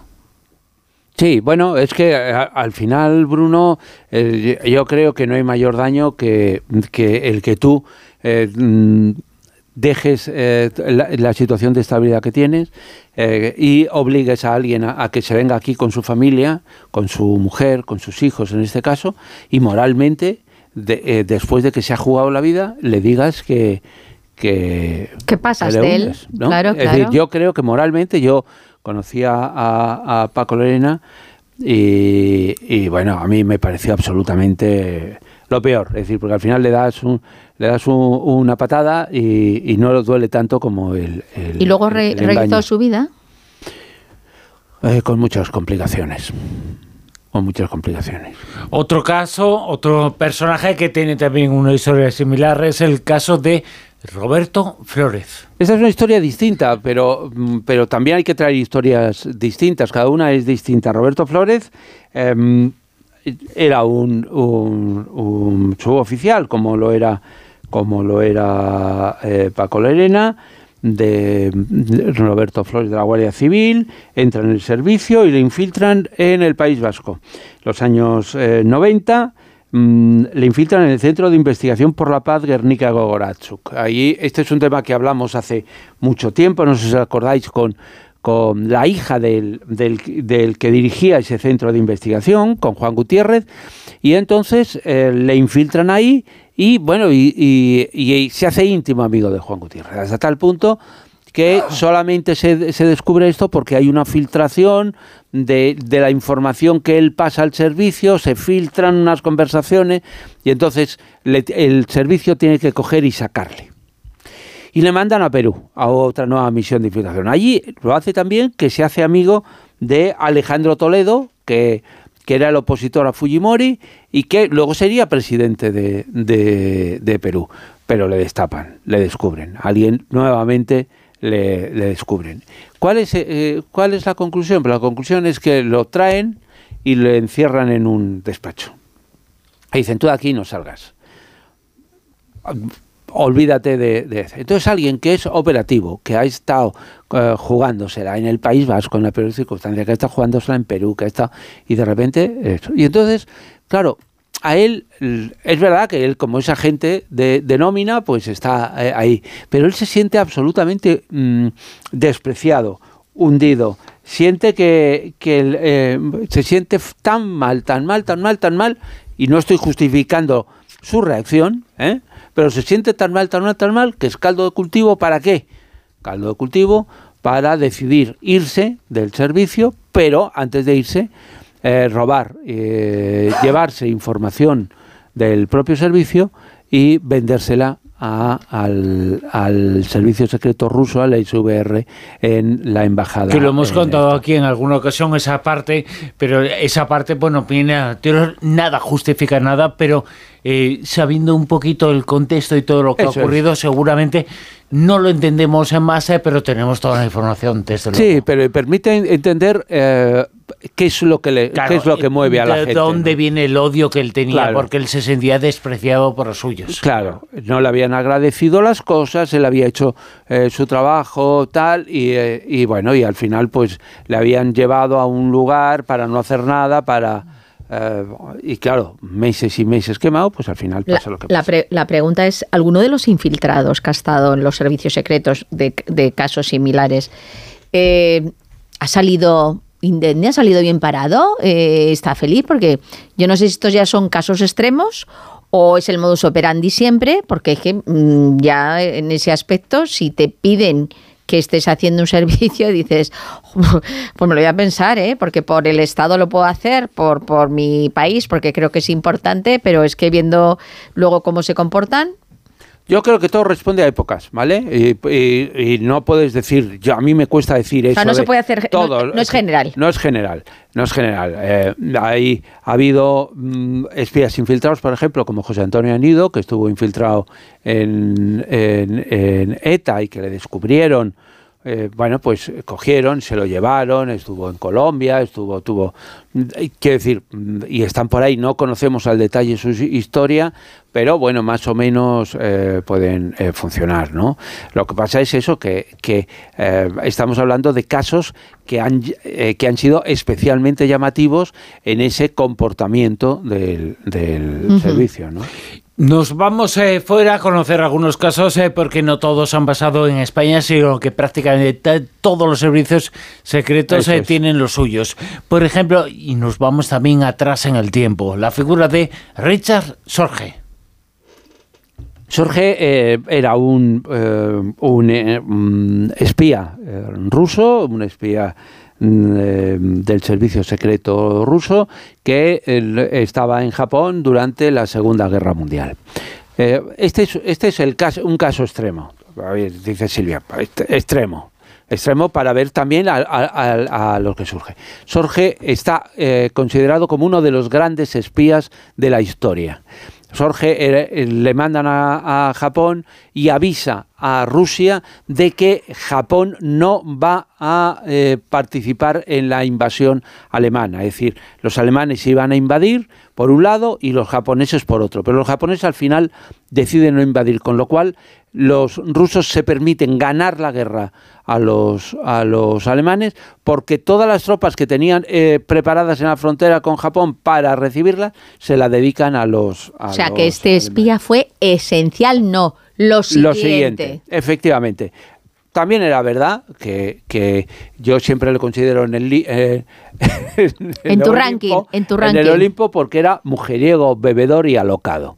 Como son la mayor parte de eh, que, eh, que son bueno Pero en tu ranking es uno de los que está arriba. muy arriba, muy arriba. Pero mm, no, no puedes llegar a, a ser un agente infiltrado si no tienes una, una, una vida un tanto eh, distinta, ¿no? Es decir, este era... no- Vividor, no cumple- vividor. un vividor y- Como, como se dice ahora, disfrutón, un disfrutón. disfrutón, un disfrutón. Y lo que pasa es que en aquel momento se- estaba muy mal visto ser disfrutón. Entonces, ¿qué es lo que pasa? Que después de haber salvado, de haberle dado la guerra a, a Stalin, ¿qué es lo que ocurre? Que le pillan. Bueno, pues al final te pillan. Le pillan y eh, los japoneses piensan, joder, esto realmente vamos a intercambiarlo.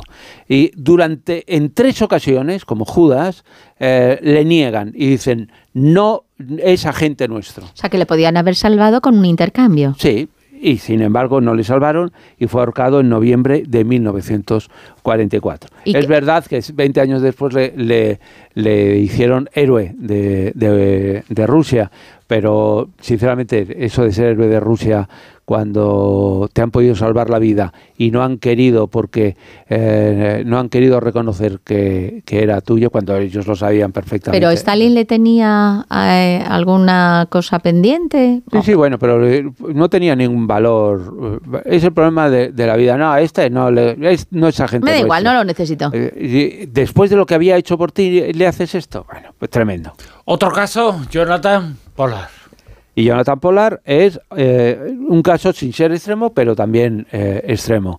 Jonathan Pollard, americano, judío, trabaja para los rusos, le roba un montón de información en Estados Unidos porque estaba en el Centro Contraterrorismo de la Armada, roba un montón de información, llega un momento que hay unas sospechas, el FBI le instala una cámara en el despacho, tal, bueno, y él descubre que le han pillado y ¿qué es lo que hace? Salir corriendo a la Embajada de Israel en Washington.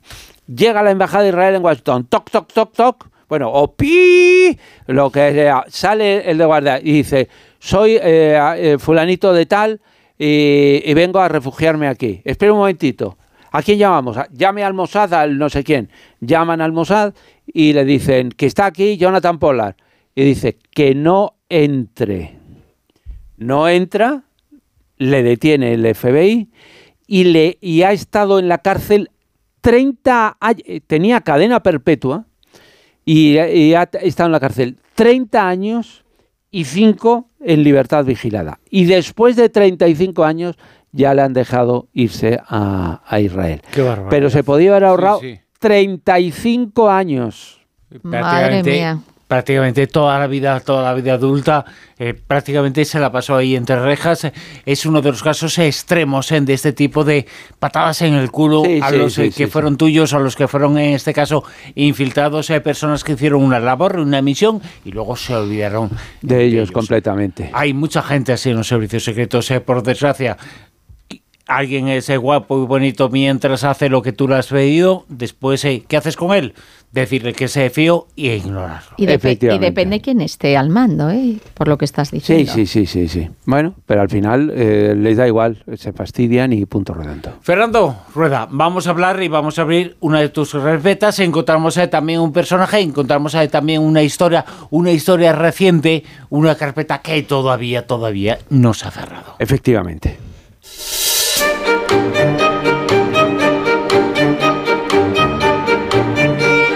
La carpeta secreta de Rueda.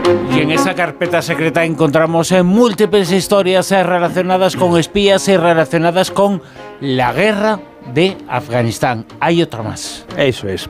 Se acerca el final del año y no quiero dejar pasar más tiempo sin hacer mi homenaje personal al protagonista de una de las operaciones de espionaje internacional más brillantemente delirante de las ocurridas en este siglo XXI. Su protagonista se llama Gary Scroen, su agencia de inteligencia, la CIA, y el nombre en clave de la misión, Joe Breaker, cre- quebrador de bocas. Gary falleció hace unos meses, pero fue capaz de inscribir su nombre en el Olimpo de los grandes espías, gracias a que se pasó una parte de su vida ejecutando misiones especialmente arriesgadas en Oriente Medio, esas que sobre el terreno solo cumplen los que tienen capacidad de jugársela porque atesoran pericia y experiencia. Durante su carrera reglamentaria en la CIA fue brillante en su trabajo en esa zona árida del mundo. Pero cuando inició su jubilación, no había conseguido todavía un éxito espectacular. El 1 de septiembre de 2001 empezó con 59 años los tres meses que establece la CIA como tránsito al retiro. Pero 11 días después tuvieron lugar los atentados contra las Torres Gemelas y el Pentágono. Su frustración fue increciendo cuando conoció la responsabilidad de Bin Laden y que se ocultaba en Afganistán. Jubilado o en tránsito a la jubilación, creyó que a pesar de estar especializado en la zona, nadie se acordaría de él. Pero se equivocaba. Dos días después le convocaron, dos días después de los atentados, le convocaron a una reunión y le encargaron una misión alucinante. Acompañado de siete hombres, tenía que partir en solitario lo antes posible a Afganistán para preparar la invasión de las fuerzas americanas.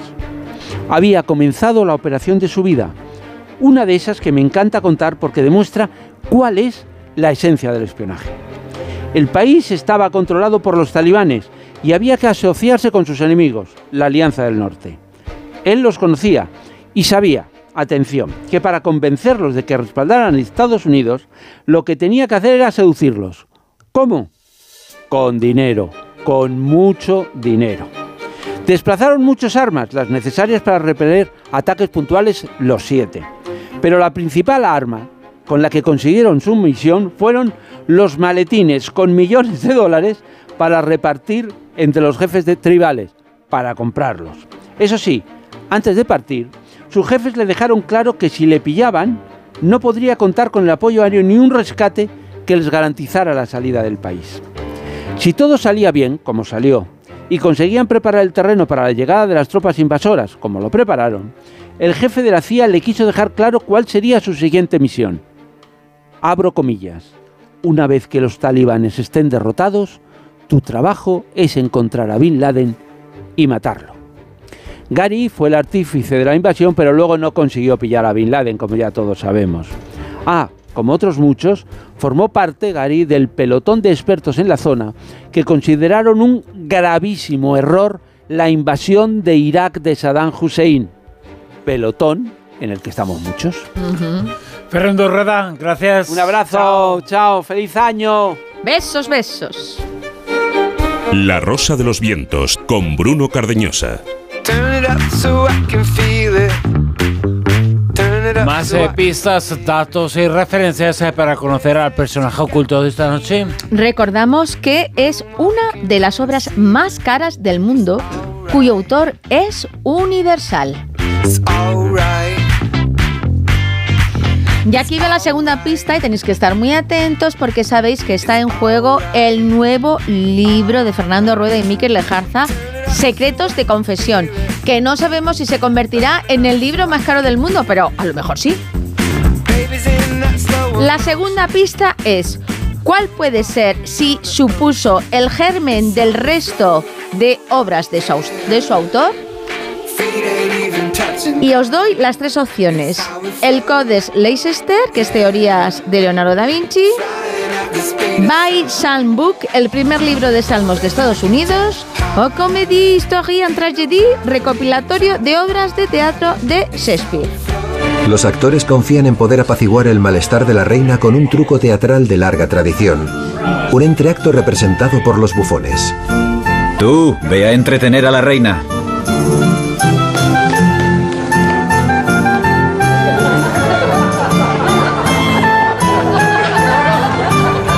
Majestad, damas y... Es que los pobres reyes, pues en la antigüedad no, no salían al teatro, ahora ya es un poquito más, más libre. Bueno, pues ya sabéis que las pistas que os estamos dando tienen referencia y las tenéis que relacionar con el autor, con el autor del libro que estamos comentando en el día de hoy. Y entre todos los que acertéis, solo uno se llevará el libro de Fernando Rueda dedicado por él. Así que mucha suerte y ya sabéis, tenéis que escribir en almohadilla Rosavientos, almohadilla Rosavientos y darnos vuestra opción. Las 2 y 28, continuamos en la Rosa de los Ventos, eh, nos vamos y abrimos las puertas de Sin Límites.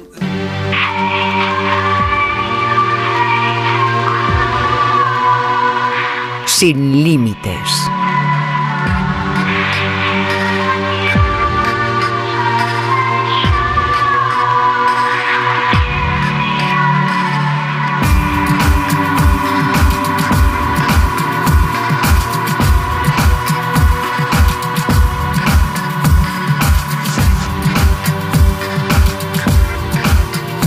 Unos días un rapero, un cantante, un empresario, un productor, un desquiciado mental, Kenny West, norteamericano, Kenny West, eh, publicaba una serie de imágenes. Durante muchos años ha sido adorador y no lo ha negado nunca de Hitler. Y publicaba una imagen de una esvástica, el símbolo de los nazis. Y es un símbolo que tenía mucho que ver con una secta relacionada con el fenómeno ovni, los raelianos y lo que publicó y ese grupo y todo lo que nos traslada a hablar sobre ese grupo y sobre la relación entre el nazismo y el mundo del contactismo. Hablamos esta noche en Sin Límites con Manuel Carballal. Pero antes, Manuel, muy buenas. Muy buenas, ¿qué tal? Hola, Manuel. ¿Te parece? Dime. Te has quedado a gusto, ¿eh? Con la presentación. Hombre. Creo que le cae un poquillo mal. Sí, un poco. Hombre, yo creo que tiene que caer mal a la humanidad entera. O sea, no, no es. ¿Quién, es quién una- era el rapero? Kenny West. Eh, o sea, una persona que se declara a favor, declara abiertamente a favor de lo que hizo Hitler, no creo que pueda caer bien a nadie. Sí, es No. curioso que se lo diga un afroamericano, ¿no? Pues sí, creo sí, que no sí, tendría claro, mucha- pero, eh, pero eso- bueno, claro, pero dice eso mucho de su nivel intelectual, quizá. no, te- no, no tiene mucho, desde luego. Pues no, no le ha ido mal, no le ha ido no, mal. para nada, para nada. Es uno de los hombres más ricos, más poderosos e influyentes en el mundo entero Mm. y muy conocido en los Estados Unidos eh, por temas como este. En donde está clara la calidad musical que tenía. No, no lo hace mal, ¿eh? Además, eh, yo le he escuchado muchísimo en radio. 21st century, doing something mean to it. Do it better than anybody you ever seen. Do it. Screams from the haters, got a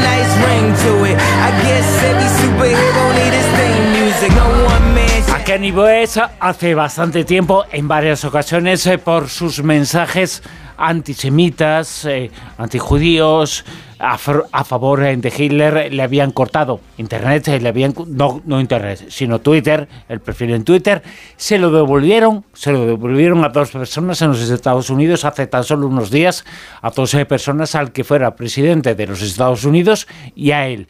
Y él, en cuanto se lo han dado, ha publicado esa foto que la ha vuelto a armar con la esvástica nazi. Sí, bueno, no es exactamente la esvástica nazi, eh, aunque evidentemente aparece la esvástica eh, pero es una esvástica un poco especial, porque es el... Yo cuando he visto esta semana toda la polémica, todo el follón que se ha montado con este hombre, eh, busqué en las cachés la imagen en concreta, el tuit en, co- en concreto, y se trata del el símbolo, el logotipo del movimiento raeliano, que es una organización de origen francés que fundó un antiguo periodista deportivo que eh, a finales de los 70 dijo que había sido conducido al interior de un platillo volante donde había tenido una reunión con eh, Jesús, Buda, Mahoma y el Espíritu Santo, todos qué allí suerte, en la ¿no? cena. No, no, la suerte vino después porque luego eh, después de la opípara cena, pues él cuenta que lo llevaron a un dormitorio donde tuvo Orgía. una noche de, de- de pasión con varias alienígenas muy voluptuosas. Este es el personaje que fundó el movimiento israeliano, que mm, que con los años se mudó a Canadá, donde montó su comuna, que se fue expandiendo por todo el mundo y que hoy tiene seguidores práctica. Ellos hablan de varios millones de seguidores en todo el mundo y eh, que- de que tenían la misión de crear la primera embajada eh, oficial para los extraterrestres, para que ya están a punto de llegar, llevan, llevan estando a punto de llegar desde el año 52, tan ya que Sí, eso es viene, como el pero no- apocalipsis, es lo mismo. con el cambio de hora, pues imagínate, no, no acaban de llegar. Pero claro, cuando le presentan el proyecto al gobierno de Israel, que era una especie de, ciudad con un omnipuerto para la- el aterrizaje de las naves, con la forma de una estrella de David, con la esvástica nazi en el medio, pues claro, como que a los Pues israelíes no cayó muy bien. no les hizo mucha gracia y los mandaron a Canadá otra vez, ¿no? Y, eso es que me símbolo- imagino que tendrían pasta para mm, financiar eso. Sí, sí, porque increíblemente, eh, bueno, el mundo de los contactados es sorprendente. Hay De, casos. de todas formas, eh, antes eh, de hablar, eh, porque tiene mucho que ver, es un movimiento que tiene mucho que ver con el nazismo, y ahora nos comentarás algunas cosas, pero para que la gente se acuerde, este personaje es deleznable, es terrible, eh, Rael, pero seguramente la gente se acuerda hace cosa de 20 años, más o menos, más o menos, 20 años había una lucha científica por conseguir un niño clonado. Esa lucha la ganó teóricamente, nunca se demostró, pero la ganó una, per- una doctora, una genetista, una genetista llamada Brigitte Bosselier, que pertenecía a los raelianos, eh, porque crear bebés clonados era uno de los objetivos de ese grupo. Y se llevó y acaparó portadas en todo el mundo con su supuesto hallazgo, con su supuesto avance. Es que yo probablemente una de las cosas que más le atrajo a este rapero tan famoso es que toda la cosmogonía, toda la cosmovisión que presenta Rael tiene un puntillo fascistoide en el sentido de que él habla de que en otros mundos, eh, y esta es una constante que se repite en muchos mensajes de contactados, no existe la democracia, como aquí la entendemos, sino que esos planetas estarían dirigidos por una élite social, por Mm. una especie de... No, no serían superhombres, serían supermarcianos, claro, pues serían los marcianos más Sí, sí, marcianos sí, de todos. claro. Todos muy altos, muy rubios, muy de aspecto nórdico. Allí los morenos bajitos no, nos, co- no tenemos futuro en esos planetas. Y muy similares al West, claro, por lo que estás diciendo. Sí, igual, y calcados, vamos, calcadísimos al West.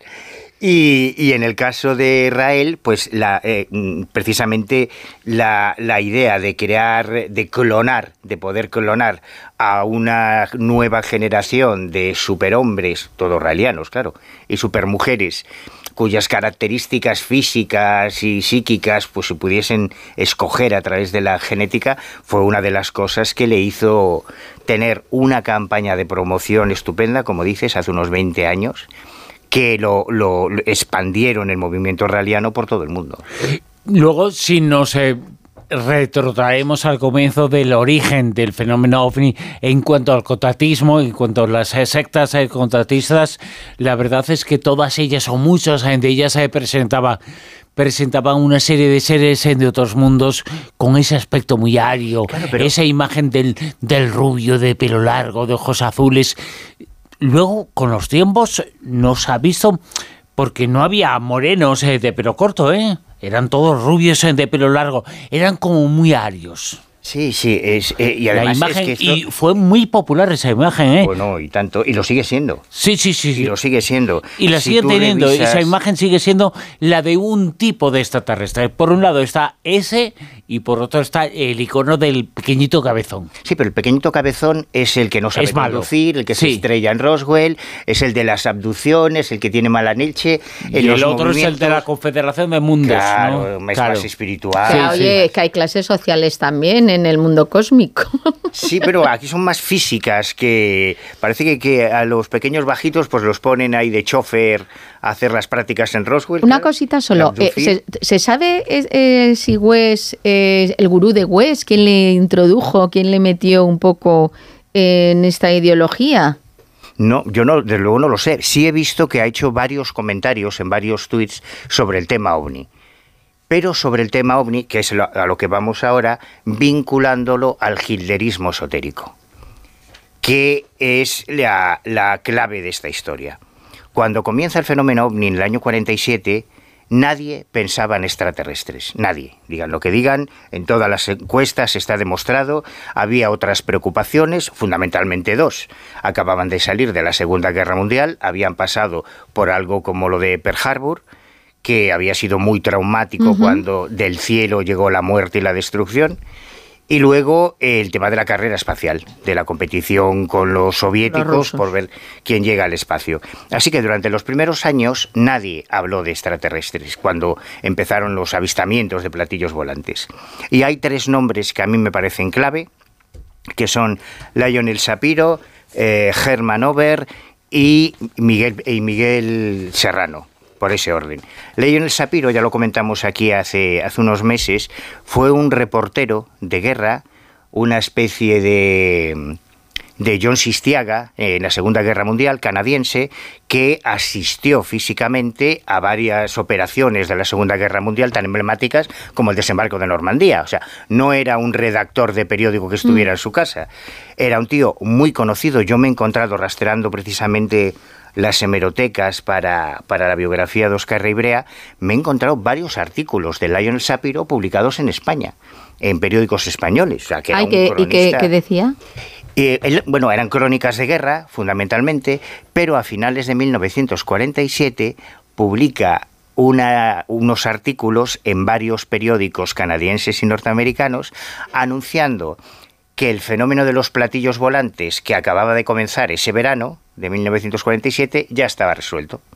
Que gracias a fuentes de inteligencia que él había conocido durante la Segunda Guerra Mundial en Europa, ya sabían que el origen de los platillos volantes estaba en unos científicos nazis que habían sido acogidos por el régimen de Francisco Franco y que en un laboratorio clandestino en las afueras de Málaga es donde construían los platillos volantes. Toma ya. Claro, esto... ¿Quién se la coló?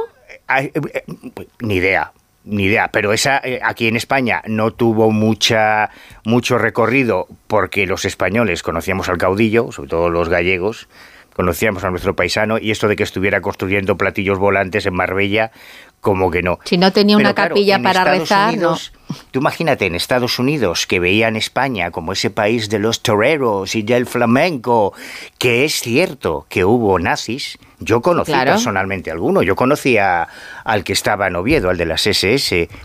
a- No, Y que es que es- no se hubo vinieron uno, a España. hubo muchos. No, no, y el- Era el y el- final de una de las rutas eh, de las ratas eh, porque salieron muchos eh, de Alemania al final cuando perdieron la guerra y se refugiaron en España y seguían. Sí. Bueno, y muchos en Galicia. Y en Muchos Denia, y en en- Denia también hay un, ha habido un montón. Claro, y además es que España mandó a la División Azul. a Claro a los nazis, Y al en ruso. Galicia, en la frontera Entonces, con claro, Portugal, imagínate- eh, ahí estaban las minas de wolframio que se mandaban, el wolframio que se mandaba a Claro, Alemania, claro. y todo eso generó una serie de, de vínculos. Y vinieron muchos eh, nazis a esa, a esa zona, vinieron muchos nazis a, a la esa Costa del zona, Sol, utilizando también, España claro. de, de escala Claro, hacia claro, Sudamérica. exacto. Eran bien Entonces, recibidos. Entonces, claro, para los lectores canadienses y norteamericanos parecía muy razonable que efectivamente el caudillo de España, que tenía sus simpatías con el Führer, hubiese acogido a científicos nazis y estuviesen fabricando los platillos volantes En Málaga. entre paella y paella en Málaga, pues parecía razonable, ¿no?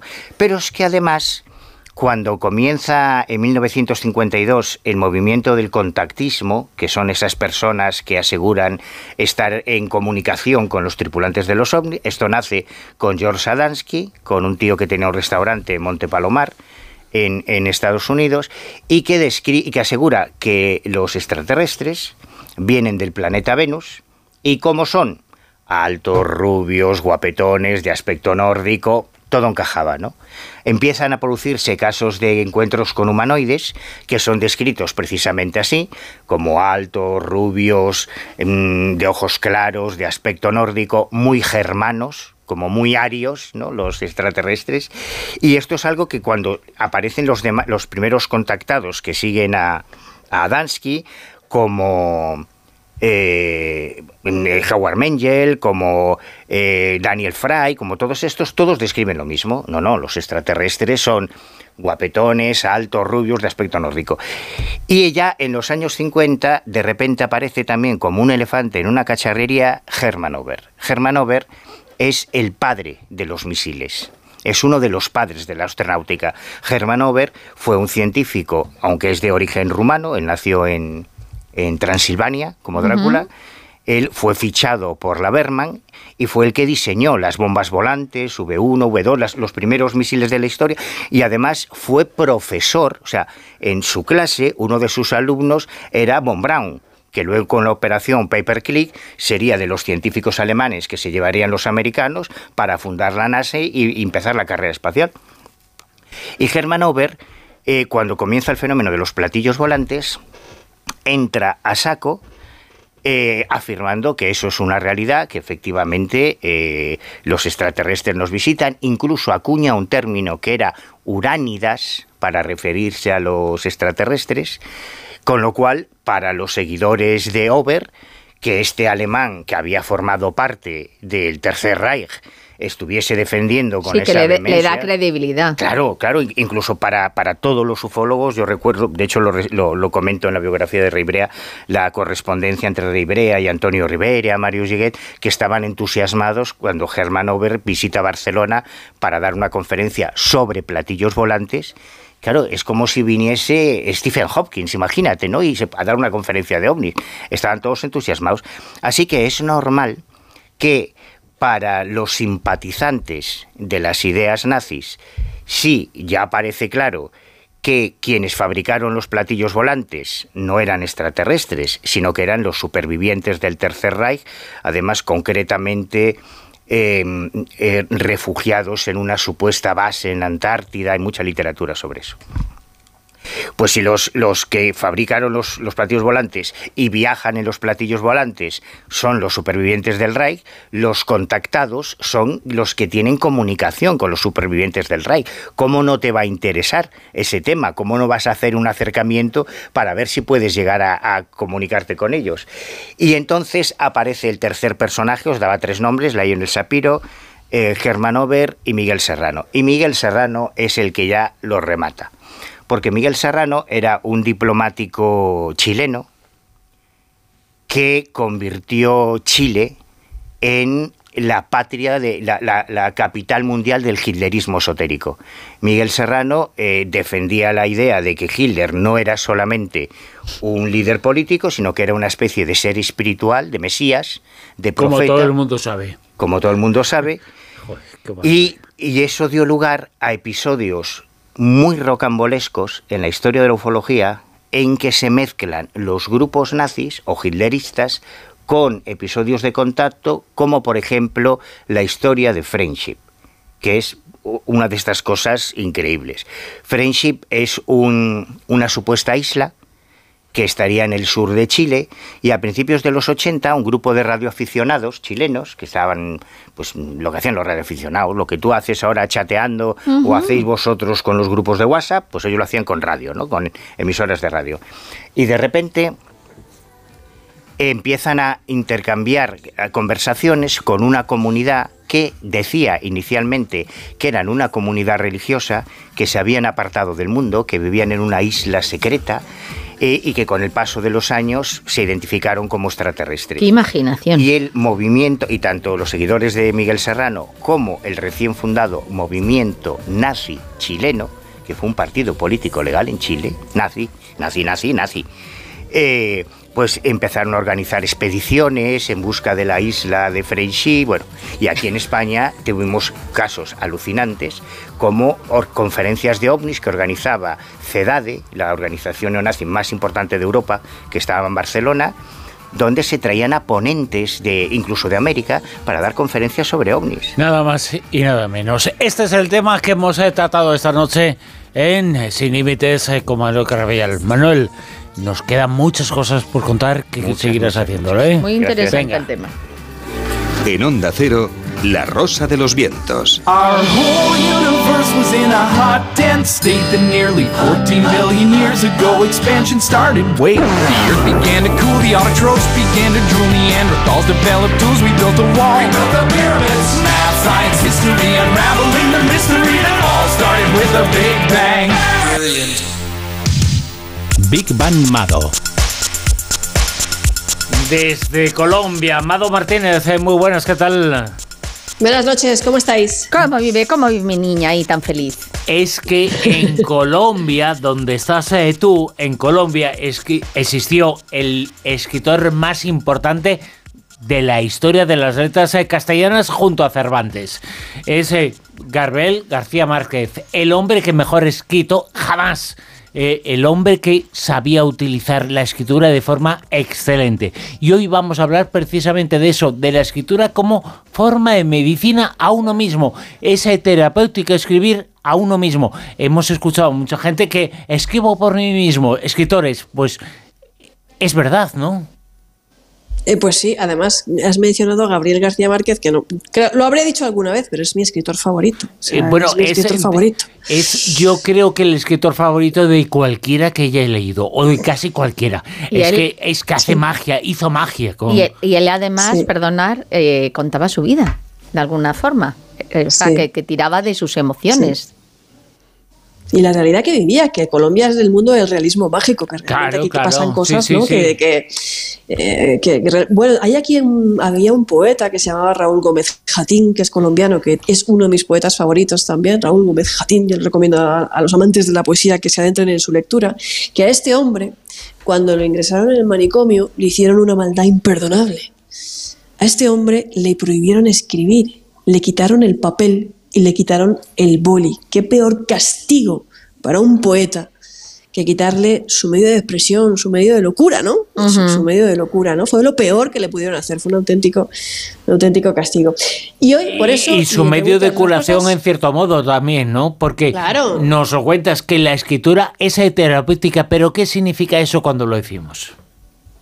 Bueno, ¿qué es la escritura terapéutica? Pues la escritura terapéutica es una forma de expresión personal que puede ayudar a las personas a enfrentar problemas realmente y mejorar su bienestar mental. Según la Asociación Americana de Psicología, la escritura terapéutica implica el uso de la escritura y el análisis de los propios textos para mejorar la salud mental y el bienestar. Y existen diferentes formas de escritura terapéutica, pero de todas se centran en el proceso de explorar los propios pensamientos, los sentimientos a través de la palabra escrita, cosas así. La escritura terapéutica también es una forma de expresión personal que puede puede y de hecho ayuda a las personas a lidiar con el estrés, la ansiedad, los problemas emocionales. Se trata de una, técnica mm, de terapia que implica el uso de la escritura, ¿vale? Necesitamos pues papel, boli o... Algunos dicen, bueno, blog de notas, móvil, no sé qué. No, lo mejor es papel y boli. Tiene un sentido lo que estoy diciendo. Sí, sí. Papel y boli. Como herramienta para mejorar la salud mental y física. No vale teclear. Y eh, puede ser utilizada por cualquier persona, porque no requiere de ningún tipo de conocimiento especial y habilidad. Cualquiera lo puede hacer. Se trata de una técnica accesible y efectiva que puede ayudar a mejorar la calidad de vida de quienes la practican. No necesitas nada, solo papel y boli. no tienes por qué ser un mago de las letras, ¿eh? no tienes por qué ser Gabo. Puede ser cualquier persona puede ponerse a escribir porque es algo que sabemos hacer prácticamente todos, ¿eh? bien o mal, pero sabemos hacerlo todos. ¿Qué te, ibas a decir, Silvia? Que te ayuda a poner orden, porque hay veces que a lo mejor tú has dicho pues estrés, ansiedad, pero hay veces que a lo mejor incluso tienes, tienes rabia, tienes ira, tienes cosas que no entiendes. Y, a la hora de coger y escribirlo, de plasmarlo, es como que estás intentando también poner orden en tu cabeza, poner orden en esas ideas que tienes ahí que se agolpan y, y te sirve incluso para, para relativizar, para comprender, o sea, a veces para eso, a veces para desahogarte, para soltar ahí todo lo que tienes y, y entonces luego te sientes mejor. eh, en muchas ocasiones. Yo, por ejemplo, a, a- a mí me, me lo recomendó Pilar, la, la viuda de Jiménez del Oso, cuando yo me quedé viuda también. Y, y reconozco que, que me alivió muchísimo, porque a veces mm, plasmaba ahí incluso enfados, ¿no? De las circunstancias que, que estaba pasando y en otras pues me ayudaba también a, pues eso, a soltar esos, esas emociones, esos sentimientos que tienes ahí o, o- o incluso a, sentirte bien también, a, a darle valor también a otras cosas, que no, no todo era malo. Entonces, ah, yo, yo reconozco que la terapia a mí me vino muy, muy bien. Mm, Has dicho una palabra importante, ambos habéis hecho... Yo sé que Bruno también lo practica, el tema del diario personal, de documentar la realidad. Es que yo creo que esto lo debería hacer todo el mundo, todos lo hacemos, yo lo hago también. Los que estamos aquí, los tres sabemos de qué estamos hablando. Pero es que realmente te ayuda a dimensionar, tú has Eso dicho es. relativizar. Te ayuda a dimensionar lo que te está pasando, a, salir de fuera de ti y, y ver ese personaje, verte a ti con esos pensamientos y dimensionar lo que te está pasando y aprender a identificar ciertas emociones que muchas veces no sabemos lo que nos está pasando. Luego dices, ah, mira, por lo que me está pasando es que tengo ira por esto, por esto, por esto. Y lo dimensionas. Y a través de eso ya puedes superarlo. Realmente la escritura terapéutica, aparte de mejorar el bienestar en general, hemos mencionado reducción del estrés, alivia el dolor, hay estudios eh, al respecto, mejora la memoria, potencia la concentración, es casi una forma de meditar. Promueve los estados de meditación, de introspección, de estar en el presente, de conocernos mejor, de sentarte, quedarte mirando un árbol, meditar, mm, reflejar ese momento en, en la escritura como el pintor que está pintando ese mismo árbol, ¿no? Mejora la autoestima, la autocompasión, qué importante cuando tú te identificas con ese personaje. Conocerte mejor, amarte, abrirte nuevos niveles de mente y ayudarte a lidiar con eventos traumáticos, pero también para mejorar, yo qué sé, hasta nuestra capacidad de, de decisiones. ¿Y qué ejercicios eh, podemos hacer si queremos empezar a practicar la llamada escritura terapéutica? Pues mira, lo primero de todo, que nadie se ponga trabas. No, aquí no tenemos que preocuparnos ni los puntos, ni de las comas, ni de la expresión, ni nada parecido. No es un proceso analítico, solo es una forma de explorar los sentimientos y los pensamientos en un entorno seguro, sin juicios, en cualquier lugar, en cualquier momento. No necesitas ningún equipo especial, siempre lápiz y papel. No funciona igual con el móvil. Y algunos consejos para empezar. Pues, por ejemplo, llevar siempre un cuaderno contigo en el bolso. Eh, claro, un cuaderno siempre lleva un cuaderno contigo. Yo siempre llevo una libreta y un boli conmigo. Varios bolis además. Y varios cuadernos que tengo por ahí empezados. Y acostúmbrate a documentar la realidad. Oye, pues cuando te vayas a poner en, el- en la terracita o en el descansito a tomarte el cafetito, en vez de mirar el móvil, saca la libretita y ponte a escribir un poquito, ponte a, escribir, aunque sea sobre ese momento, qué ha pasado, qué has hecho, qué estás viendo, lo que sea, ¿no? Ten ese momentito de, de- de- de inspiración, ¿no? Escribe un diario, esa puede ser una buena técnica, practica la escritura automática. Esto no tiene ningún objetivo, ¿eh? la escritura automática. Esta técnica la inventó a principios del 20 la escritora vanguardista Dorothea Brande y consiste simplemente en escribir lo primero que se nos pase por la cabeza, sin borrar, sin tachar, sin detenerte a pensar. Luego hay otro que es muy chulo, que es el de escribir cartas, que puedes escribir cartas a Dios, a tus seres queridos fallecidos, a personas con las que estás en conflicto, que no hace falta que las envíes, a ti mismo, al yo que serás dentro de cinco años, al niño que fuiste, una carta para leer en tu funeral. O sea, parece una tontería, pero te va a dar una perspectiva de quién eres. Sí, sí, qué has bueno. la vida de los demás. Lo de las cartas es muy importante. De hecho, eh, muchísimos psicólogos lo utilizan para gente que tiene traumas de, de- o algo que está ahí pendiente que no han resuelto o incluso de alguien incluso que ha fallecido y que te has quedado ahí con ese punto de querer decir algo y les, les piden muchas veces, oye, escríbele esa carta que te quedaste pendiente y es como que sueltan ahí todo, se desahogan y se sienten luego más aliviados. Desde luego, desde luego. Otro ejercicio muy bonito es hacer una lista de cosas por las que estás agradecido, o de deseos, o la vida que quieres, qué personas amas, cuáles son los valores a los que siempre serás fiel, los momentos más bonitos de tu vida, los logros que has conseguido, las cosas que has ido aprendiendo. ¿no? Yo siempre le he dicho que mi hermana y yo tenemos, eh, no sé si el vicio, la costumbre o el bonito hábito de que nos escribimos una carta al yo que seremos dentro de cinco años y cómo nos queremos ver. Ay, qué bueno. ¿Y lo habéis No, estado haciendo desde cuándo?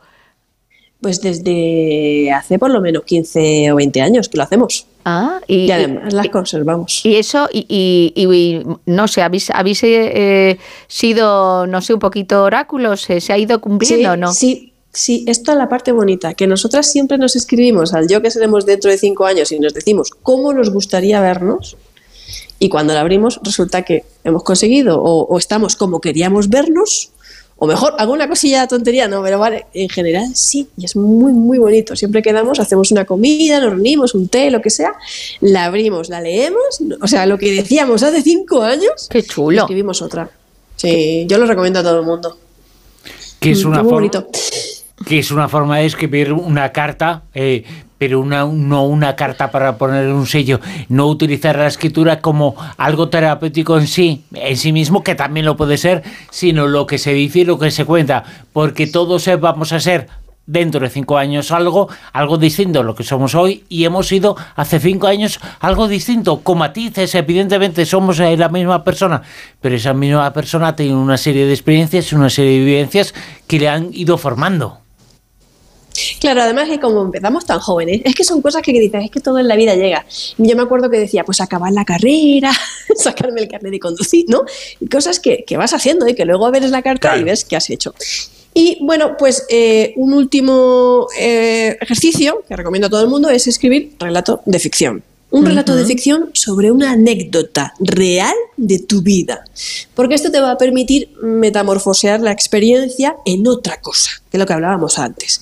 La ves desde fuera, que es como hacer una caricatura de eso, fomentar la resiliencia, sublimar tu vida a través de la creatividad, ¿no? Que te ayuda a, a- a ver tu propia experiencia desde otros puntos de vista. Esto es muy importante. Y aquí es donde animo a la gente a encontrar una forma creativa de canalizar esos demonios que todos llevamos dentro y les animo a que se apunten al curso de literatura fantástica, de creación de literatura fantástica que voy a estar impartiendo en la Academia Cursiva de la editorial Penguin Random House. Está en mis redes sociales, en un curso tutorizado de cuatro semanas, donde vais a salir con vuestro relato escrito y voy a contar además con grandes invitores, escritores invitados como Carlos Fidalgo, Carmen Moreno, Elia Barceló y María Zaragoza, que este año, por cierto, ha sido ganadora del premio Azorín. ¿Recuerda cuándo empieza? Empezamos a mediados de enero, a partir del 15, yo diría que 18, así que daros prisa todavía para matricularos. Corred, corred. En los eh, perfiles en redes sociales, en Twitter, en Instagram, en Facebook de Mado Martínez, ahí está toda la información. eh. Mado Martínez, de ahí como siempre, aquí en Big Bang Mado, que oiremos y escucharemos en mañana. Mado, muchas gracias. Adiós, guapa. Un abrazo grande. Chao.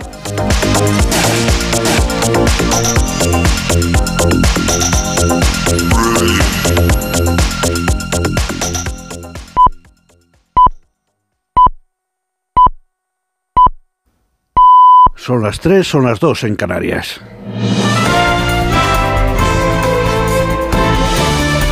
Noticias en Onda Cero. Buenas noches. Las selecciones de Argentina y Francia tratarán de conquistar este domingo en el estadio de Lusail a las 4 de la tarde, hora peninsular española, en la final del Mundial de Qatar, su tercera estrella. Para Argentina, levantar la copa supondría el culmen de la carrera de Leo Messi. Enfrente, la historia también espera a Francia, que aspira a revalidar el título con la inestimable ayuda de Kylian Mbappé, el delantero de moda y que con solo 23 años aspira a convertirse en bicampeón mundial. Escuchamos a los técnicos Lionel Scaloni y Didier Deschamps hablando de sus grandes estrellas. El partido de mañana es Argentina contra Francia, es indudable eso, más allá de, de Messi y de Mbappé. Creemos que ambos tenemos las armas necesarias como para que el partido lo puedan decidir otros jugadores y no, no necesariamente ellos dos. De nuestra parte, Leo está bien eh, y esperemos que, que caiga de, de nuestro lado, pero es un partido entre Argentina y Francia y, y de sobra hay jugadores que puedan decidir el, el partido. Escuchad, cuando habla, habla. Ha hablado ya en algunas ocasiones, pero Kylian necesita tranquilidad, serenidad. Lo que le interesa es concentrarse en el campo, en lo que tiene que hacer en el campo. Está con una mentalidad excelente antes de la Copa del Mundo y desde el primer día, desde que se unió al grupo. No tengo ninguna gana de perturbar su tranquilidad. Está concentrado, como el resto del equipo, en el partido de mañana. Il est focus, comme l'ensemble du groupe, sur, euh, le match de demain. En cuanto a la actualidad política nacional, el presidente del Gobierno, Pedro Sánchez, ha avanzado que el Consejo de Ministros aprobará el 29 de diciembre el tercer paquete de ayudas para paliar las consecuencias económicas y sociales de la guerra de Ucrania, que recogerán también medidas de apoyo a la industria gas intensiva y cerámica. Lo ha dicho el presidente durante el acto de presentación de las candidaturas socialistas para las elecciones municipales celebrado en Valencia que como el nuevo paquete de ayudas, digamos, por las consecuencias económicas y sociales de esta guerra de Putin en Ucrania, lo vamos a aprobar, el tercer paquete ya, a finales de, este mes, en concreto el 29 de diciembre, pues bueno, ahí vendrán también las ayudas y el compromiso del Gobierno de España con la industria gas intensiva y con la cerámica de Cataluña. El presidente del Partido Popular, Alberto Núñez Feijóo, ha afirmado que su partido no dará ni un paso atrás en la defensa de la libertad y la concordia y de la defensa de España por encima de siglas y de ideologías. Durante un acto político en La Rioja, Feijóo ha aludido en varias ocasiones a la transición y a la capacidad de acuerdo que tuvieron entonces PP y PSOE, algo que ha confrontado con el relato que quieren imponer ahora algunas minorías. Y como saben que vamos a ganar las elecciones, esto es lo que le impide al señor Sánchez convocarlas. Ya no le queda proyecto, ya le conocen todos, incluso los votantes de Sánchez que no le votaron para hacer lo que está haciendo y que sienten su voto secuestrado y que quieren volver a votar. No le queda ya ni un poquito de lo que prometió. En mi opinión, ni siquiera le queda la ilusión por volver a unir nuestro país de, después de haberlo dividido tanto. La vicepresidenta segunda del Gobierno, Yolanda Díaz, ha afirmado que Feijóo está secuestrado por la extrema derecha y tiene un problema con la democracia, advirtiendo de que en España todas las decisiones son examinables. En su intervención en un acto de sumar en Zaragoza, Díaz ha criticado que el PP y Vox hayan solicitado a la mesa del Senado que no permita la, la votación de la reforma del delito de sedición y otros asuntos aprobados ya inicialmente por el Congreso de los Diputados. El señor Feijó va a aceptar cualquier gobierno que salga de las urnas que no lleve las siglas del Partido Popular. El señor Feijó entiende que cuando votamos lo hacemos con libertad y que nuestra representación es tan igual y tan legítima como la gente que vota el Partido Popular. ¿Va a aceptar algún gobierno que no tenga el nombre del Partido Popular? La ciudad de Dos Hermanas en Sevilla se ha concentrado este pasado sábado con un minuto de silencio ante las puertas del ayuntamiento como muestra de rechazo y para condenar la muerte de una mujer de 31 años apuñalada por su expareja el pasado viernes en el barrio de Montequinto. El juzgado número 3 de Dos Hermanas ha acordado el ingreso en prisión provisional comunicada y sin fianza para este hombre detenido poco después de cometer el crimen. Y la presidenta de Perú, Dina Boluarte, ha insistido al Congreso peruano que apruebe sin pretextos el adelanto electoral para atajar las fuertes protestas en el país tras la detención del expresidente Pedro Castillo, una petición que ha sido rechazada por la Cámara. Es todo, más noticias dentro de una hora y en ondacero.es. Síguenos por internet en ondacero.es.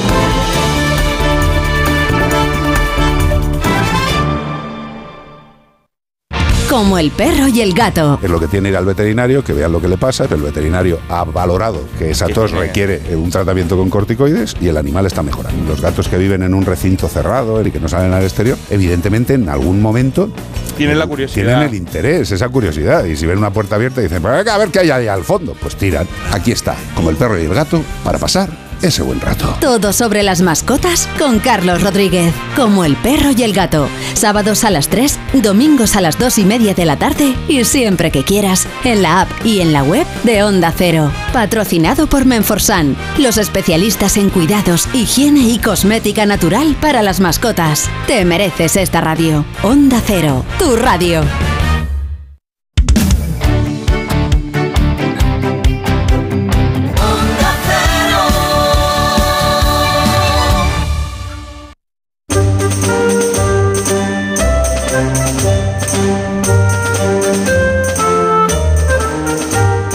En Onda Cero, La Rosa de los Vientos con Bruno Cardeñosa.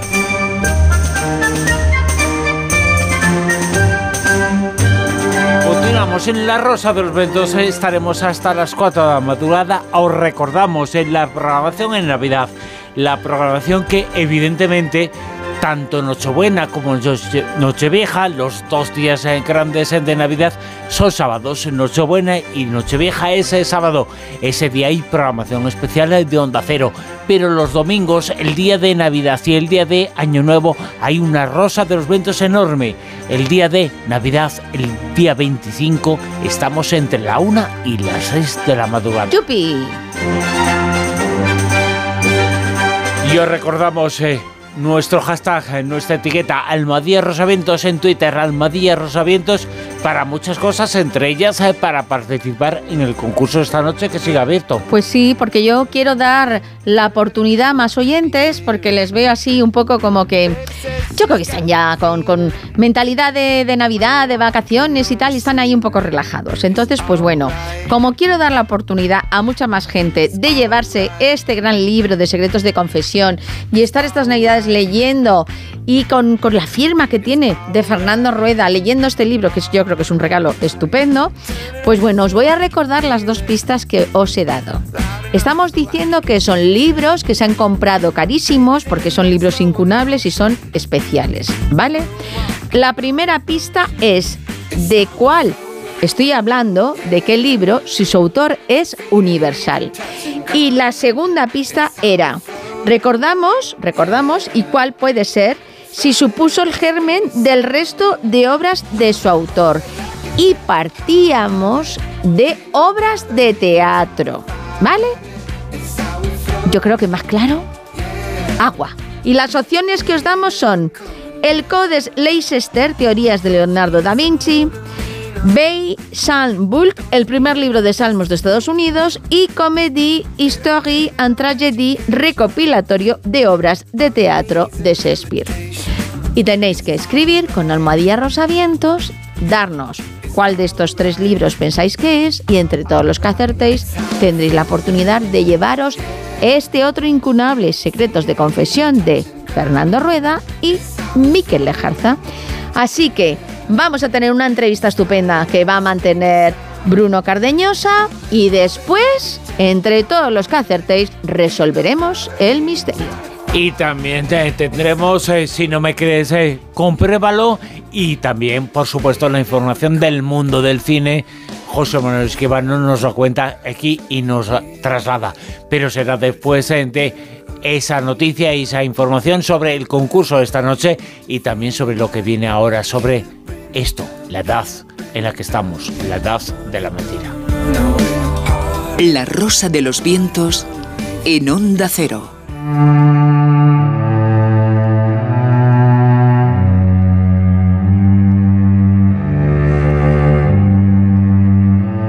La edad de la mentira. Y es que vivimos en una época, en un mundo en el cual hay mucha gente, hay muchos sabios que nadie sabe que lo son. Y no lo saben ni siquiera ellos mismos, eh, porque es la característica fundamental de la gente que tiene sabiduría, que tiene vida.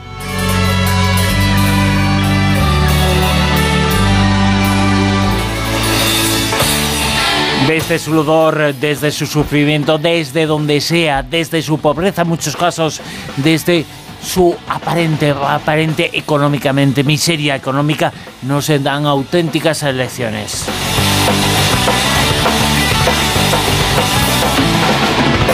No tienen nada, viven en la calle, nos eh, dicen sobre los eh, que viven en las eh, casas que somos nosotros, en los extraños, los raros, y a veces no se les puede quitar la razón.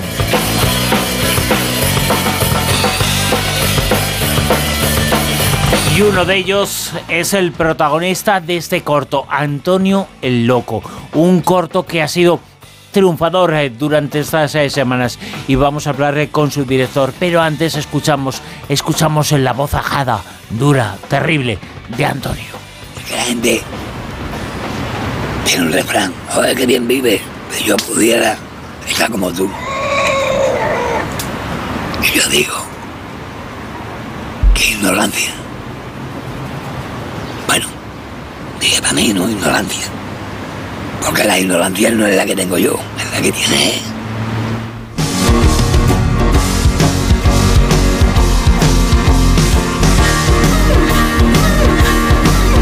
Y con la figura de Antonio nos ponemos a hablar ahora mismo con el director de este corto. Y es que Antonio se ha marchado, ha fallecido hace muy poquitos días. Y la persona que ha dirigido este corto, Antonio Loco, está con nosotros. Eh, Miquel Navarro, muy buenas, ¿qué tal? Muy buenas, Bruno, encantado como siempre de estar en la Rosa de los Vientos. La verdad es que hay muchos Antonios eh, por el mundo. Hay que darles voz ahí porque a veces eh, nos enseñan muchas cosas. Este lo hizo, Antonio lo hizo durante mucho tiempo, falleció hace muy poquitos días, ¿no? Eso es, Antonio Galvez, ¿no? Eh, llamado pues cariñosamente loco por, por los vecinos de la ciudad de San Fernando, que bueno, pues era una persona muy querida, que él por elección propia, hay que decir, ¿no? Un tanto extrema, pero él vivía junto al puente Zuazo, eh, en, como yo decía, en su palacio de plástico, junto, bueno, pues a las gallinas, los pollitos, en una vieja eh, furgoneta. Y, y, bueno, pues ahí estaba Antonio y, y yo pues solía caminar por ahí y, y tenía conversaciones ¿no? con, con Antonio y decía, qué entrevista tiene este hombre, cuánto tiene que aportar a la, a la sociedad, a la comunicación. Y en una de estas entrevistas que, que bueno, él, él me, me, concedió de 45 minutos, eh, realicé un extracto, un cortometraje, pues yo con las frases que yo creo que más eh, me, me, marcaron, ¿no? Una de ellas es precisamente la que ponías al inicio, ¿no? Eh, una de estas frases también era, le preguntaba si hubo alguna experiencia que le marcó, y él siempre tenía respuestas geniales, sabias. Me decía, el marcaje te marca la vida, la propia vida y bueno, y tantas eh, frases y tantos momentos que nos, que nos ha regalado Antonio que en, esta, eh, en esta entrevista y en este cortometraje, eh, Antonio el Loco, que bueno, pues sí, en el momento en el que dejó de vivir en, bajo el cielo, pues fue cuando falleció, cuando se nos apagó, ¿no? En el momento que, que lo tuvieron que internar en un, en un albergue y posteriormente en una residencia para, para bueno, fallecer hace poquitos días en el hospital. Eh, fíjate cuántas hay cosas, cuántos mitos, eh, cuántas leyendas eh, se cuenta sobre esta gente que por elección propia, como es este caso, pero por la razón que sea, pero viven en la calle, pero son personas que tienen unas experiencias vitales, en muchos casos muy, muy, que podemos aprender mucho de ellos. Efectivamente, y además eh, ellos, bueno, en este caso Antonio respondía siempre muy, muy afable, eh, él no pedía, eh, esto es curioso, Bruno, él nunca pidió nada. Eh, él, bueno, la persona que se quería hablar con él hablaba y aprendías muchísimo, ¿no? Yo creo que era una persona que tenía que aportar, pero lamentablemente, pues la, la, propia sociedad lo rechaza o, o intentan cambiarse de acera cuando, cuando lo ven. Eh, claro, esto, bueno, pues crea cierto rechazo a personas, bueno, pues que han vivido mucho más que los que nos creemos que hemos vivido de tanto, ¿no? Y no es así. Ellos pues tienen, te dan esa lección de vida de, de, lo, de, la verdadera esencia y además algo muy importante que yo descubrí con Antonio y es que estamos muy contaminados, ¿no? De, de las tecnologías, del día a día, de, de la vida también de, de, de, los teléfonos móviles, de las, de las redes sociales. Él no tenía nada, no estaba contaminado de todo eso, ¿no? Entonces, claro, te da una pureza de la vida totalmente diferente, una perspectiva natural que nosotros creo que hemos perdido. ¿no? Esa, esa, esa esencia Antonio la transmitía. Eh, fíjate, él precisamente lo que no echaba de menos es lo que nos sobra a todos. Efectivamente, así es. Él no tenía teléfonos móviles, no tenía nada. Él lo único, fíjate, lo único que, que quería, en lo que quería mejorar era en tener una furgoneta nueva o, o aunque fuera un poquito mejor que la que tenía para poder vivir.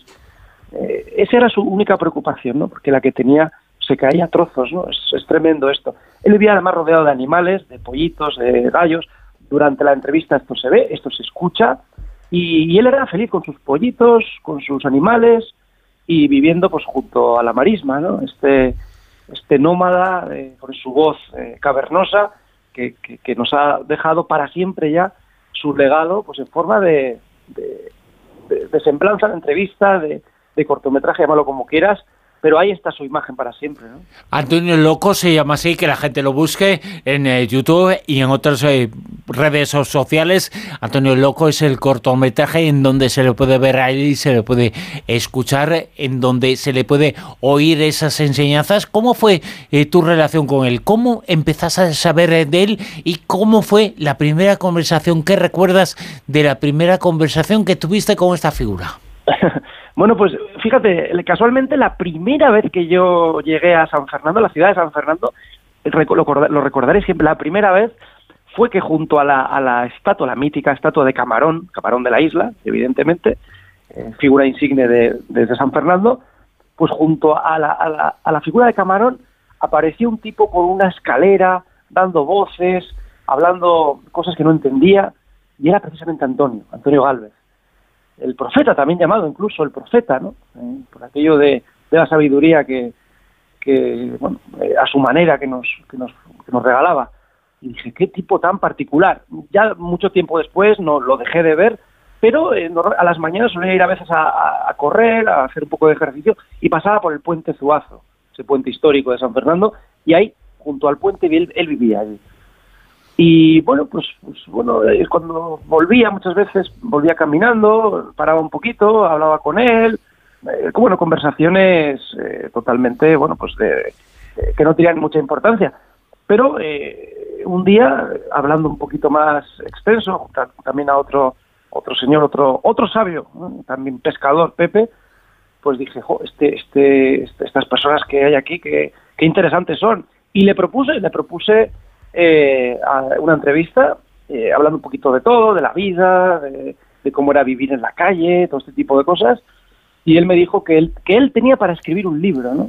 Y le dije, bueno, si se anima, podía, podíamos quedar un día. Y me dijo que, que sí, que él estaba encantado, que él estuviera ahí y que, que si quería acercarle un café, él le gustaba mucho el café, pues yo le llevé un café y fuimos, comenzamos a hablar y, y como de forma muy natural.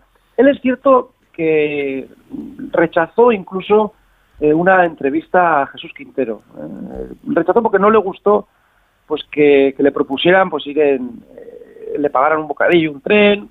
No, no, no le cayó muy bien ¿no? la forma en la que, la, creo recordar, la productora concreta se dirigió a él. Pero ya te digo, de forma natural, totalmente natural, accedió y la verdad que ese día fue fantástico en el que grabamos la entrevista con una cámara fija, y de tú a tú. La última vez eh, que estuviste en el programa estabas eh, también eh, detrás de la gente, ibas de camino, estabas viajando hacia Ucrania, acababa de comenzar la guerra, el conflicto entre Ucrania y Rusia. No nos damos cuenta en muchas ocasiones de que somos unos afortunados, que nueve de cada diez habitantes de la Tierra, del planeta, tienen dificultades, ¿eh? no, bueno, nosotros podemos tener dificultades para llegar a fin de mes, ellos tienen dificultades para llegar vivos a la noche. Cierto, cierto, y además muy bien que lo saques a colación, porque además eh, he de agradecer, te he de agradecer muchísimo, ¿no? Pues que, que nos hayas apoyado, además cuando hicimos ese viaje, eh, incluso lo narramos a tiempo real, ¿eh? en el convoy, recuerdo, ¿no? y sí, sí, y hay muchas personas que me dicen, fíjate, es que Ucrania no está tan lejos, es que eh, están, eh, fíjate, están ahí, están en guerra. Pero claro, todas estas personas que tenemos en el día a día alrededor, como era, era Antonio, también tenemos que prestarles atención, ¿no? Y, no están tan tan lejos, están mucho más cerca todavía, ¿no? Que hay dramas, hay dramas que nos que nos acompañan en el día a día, dramas personales, que igual hay que prestar un poquito de, atención. Y ahora que mencionabas sí, los, las, las 28 personas que trajimos de, de Ucrania, pues eh, hay que decirte, eh, Bruno, que están bien, es muy importante, las familias pues están repartidas a lo largo de toda España, incluso también algunas personas hay en otros países, como Italia, y algunas de ellas incluso volvieron a ciertas partes que están mejor en, Ucrania, ¿no? Entonces, bueno, tenemos contacto en todo momento con, con ellos, de ahí también salió un documental, Caravana de Vida, que también lo pueden buscar los oyentes si desean ver, es una, una hora de, de documental donde explicamos pues todos los, pormenores y que no acaba ahí la ayuda. ¿eh? Ahora seguimos también con, con unas, eh, bueno, pues unas cocinas que queremos instalar en diferentes escuelas que han sido derruidas, ¿no? Eh, bueno, han sido bombardeadas. La verdad es que este conflicto, el de Ucrania y Rusia, es horrible, terrible, pero ha despertado, yo creo que algo que teníamos ahí y que la guerra ha dado la ocasión de mostrarlo, que es la solidaridad de mucha gente que ha ayudado al margen de sus ideas, de, de las cosas, de lo que sea, pero ha ayudado a que esta gente, la gente de Ucrania que está viviendo lo peor que se puede vivir en la vida de una persona, tengan un poquito mejor su vida. Bueno, es que nos han sacudido a todos, ¿no? Eso es, cierto. Y yo estoy encantado pues con ese impulso del ser humano, de, pero del, del vecino, del, del, amigo, de la persona que, que, tal vez lo justo te decía hola, pero cuando se ha enterado de, pues, pues en, nuestro caso del convoy que, realizamos, cada uno de ellos pues igual ha, aportado lo que fuera. La persona que menos, eh, que menos creías que podía, pues te llamaba, te ayudaba. Yo la verdad que estoy sorprendidísimo eh, y de buen grado además de que tantas y tantísimas personas hayan ayudado en, en, en una labor pues, meramente humanitaria, ¿no? Así que sí, hay esperanza, desde luego, en por lo menos en lo que yo he visto, mis, mis propios vecinos, en las personas que, amigas o no, que se han volcado muchísimo y bueno, pues sí, te sorprende para bien a veces el ser humano y eso también es lo bonito de, de la vida, ¿no? Que a veces pones un telediario y todos son desgracias, todos son eh, todo es maldad y, no es así tampoco. ¿eh? La verdad que hay mucha hay mucha esperanza en el ser humano y en, y en la ayuda y, y, vamos, muchísimas personas anónimas e incluso empresas que no han querido tampoco dar visibilidad a, la ayuda totalmente anónima eh, muy, muy contento, la verdad. En este sentido, estamos muy contentos. También nos eh, pusiste muy contentos eh, cuando estuviste en el programa hablando de esa recopilación que hiciste de una serie de reflexiones eh, de mucha gente, de muchos intelectuales eh, sobre lo que se llamaba, bueno, el libro se llama El apagón, está en Cidonia, el apagón recopilaba una serie de informaciones, una serie de datos, una serie de reflexiones de la gente, de gente importante sobre el apagón, lo que puede pasar, lo que pasaría en el mundo si las máquinas dejan de funcionar. Pero qué paradoja, ¿no? Parece que nos sí. importa más es lo que pasa con las máquinas, es lo que va a pasar y no nos hemos dado cuenta que primero se apagó el ser humano, ¿eh? Eso es, la, el apagón, ¿verdad, Bruno? Que lo hemos hablado muchas veces, ese apagón de la conciencia. Claro. Es tremendo, es tremendo y hay que agradecer, ¿eh? Hay que agradecer muchísimo a Sidonia por apostar por, por este proyecto que es totalmente solidario, que Médicos Sin Fronteras además lo gestiona, gestiona lo, pues lo, lo que se recaude eso para, para este proyecto también humanitario y que ahí está de Blackout el apagón, que también fue un proyecto audiovisual en un cortometraje, que posteriormente se hizo libro gracias a Sidonia y que, y que bueno, es un libro benéfico y además es un libro que ahora mismo con esto de la Navidad, pues oye, pues regalar también ayuda a los demás, creo que es algo muy muy importante y hay que dar un abrazo muy muy fuerte a estos dos grandes amigos que, que, están haciendo grandes cosas con Sidonia, como son Miguel Pedrero y Carlos Gabriel Fernández. ¿no? La verdad es que en estas fechas una de las cosas importantes es que también la Navidad nos dé luces para saber que hay gente que tiene dificultades, y que hay gente que lo pasa mal y que hay que ayudarles y que tenemos que despertar mucho, que el apagón, el blackout es nos interesa mucho el de máquinas, pero también el de seres humanos, que nos demos cuenta que nosotros mismos, eh, si queremos despertar a las máquinas, tiene que despertar primero la humanidad.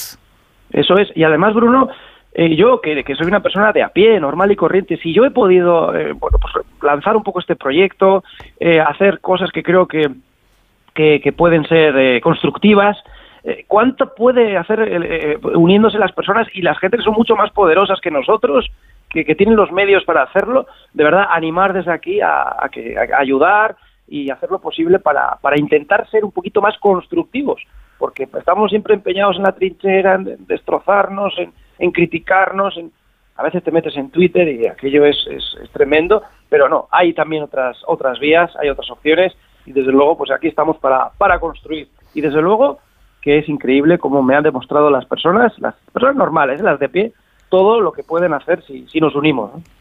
La verdad es que puede ser extraordinario, que puede ser estas eh, navidades hay que aprovecharlas en general luz, en luz a la gente, que no haya apagón, y hablamos eh, del apagón, reflexionamos, pero que haya luz eh, estas navidades, haya mucha luz en el ser humano.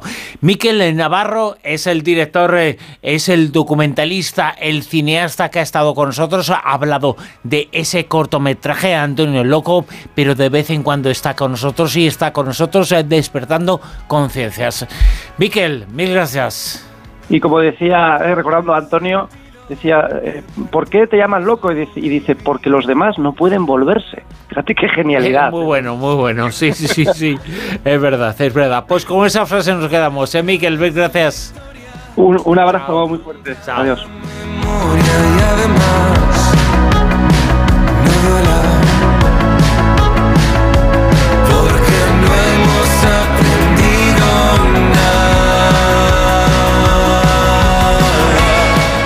Onda Cero, La Rosa de los Vientos. Ahora sí, punto final al concurso de esta noche. Últimos datos. El ganador Silvia Casasola. Vamos a ello. Como comentaba al principio, recientemente se acaba de vender en París, en la afamada casa de subastas Sotheby's, una de las ediciones más antiguas del Quijote.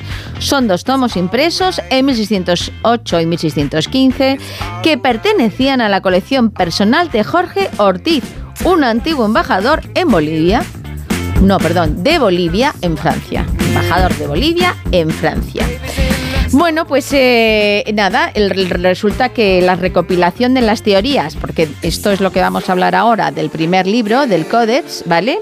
Pues se trata de la recopilación de las teorías más avanzadas, más avanzadas de las teorías de Leonardo da Vinci. ¿Y quién compró este libro? ¿Quién compró el Codex Leicester? Pues nada menos que nuestro amigo Bill Gates, que pagó 30,8 millones de dólares, 25,9 millones de euros, convirtiéndolo en el libro más caro del mundo. Con la otra obra llamada Bale Book, pues pasó algo parecido. Se trata del primer libro de salmos impreso en Estados Unidos en 1640 y fue considerado durante un tiempo uno de los más caros. Lo adquirió, y atentos a este personaje, David Rubenstein por 14 millones de dólares. Bueno, también se subastó en la casa Sotheby's en Nueva York, pero es que David Rubenstein resulta que es un apasionado de los libros, un filántropo y está pujando siempre. De hecho, también compró la Carta Magna de Juan Sin Tierra por 15,5 millones de euros o el Evangelio de San de Lindesfein por 10,7 millones de euros. Vamos, que tiene pasta para aburrir. Por tanto, la obra que nos queda es Comedy History and Tragedy príncipe de Cumberland. Barrera es esta que debo romper o tropezaré, pues corta mi camino. Estrellas, apáguense vuestros fulgores que no alumbre vuestra luz mis negros y terribles deseos. No conocemos, no conocemos quién es el dueño de este libro, porque es anónimo, pero sí que pagó 3,96 euros. Y es como un recopilatorio de todas las obras de teatro de Shakespeare como se estaba comentando. Lo editaron en 1963 y lo bueno es que aunque pagaron 3,96 millones de euros, resulta que ahora mismo la obra está valorada, según los expertos, en 16 millones de euros, o sea que han hecho una inversión fantástica. ¿Y quién se ha llevado estos secretos de confesión de Fernando Rueda? Pues por insistente, porque ha participado en diferentes momentos ha ido cambiando porque yo he, debido ponérselo muy complicado, pero ya con las últimas pistas ha dicho fijo, fijo que es. Se lo va a llevar Rosa G. Alonso. Así que Rosa, te imagino que estás pegando saltos como si tuviese tocado la lotería.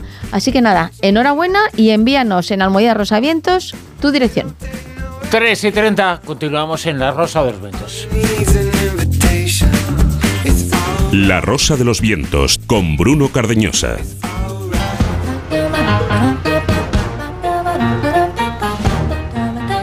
El callejón del escribano. Y hoy cine con escribano, cine muy grande.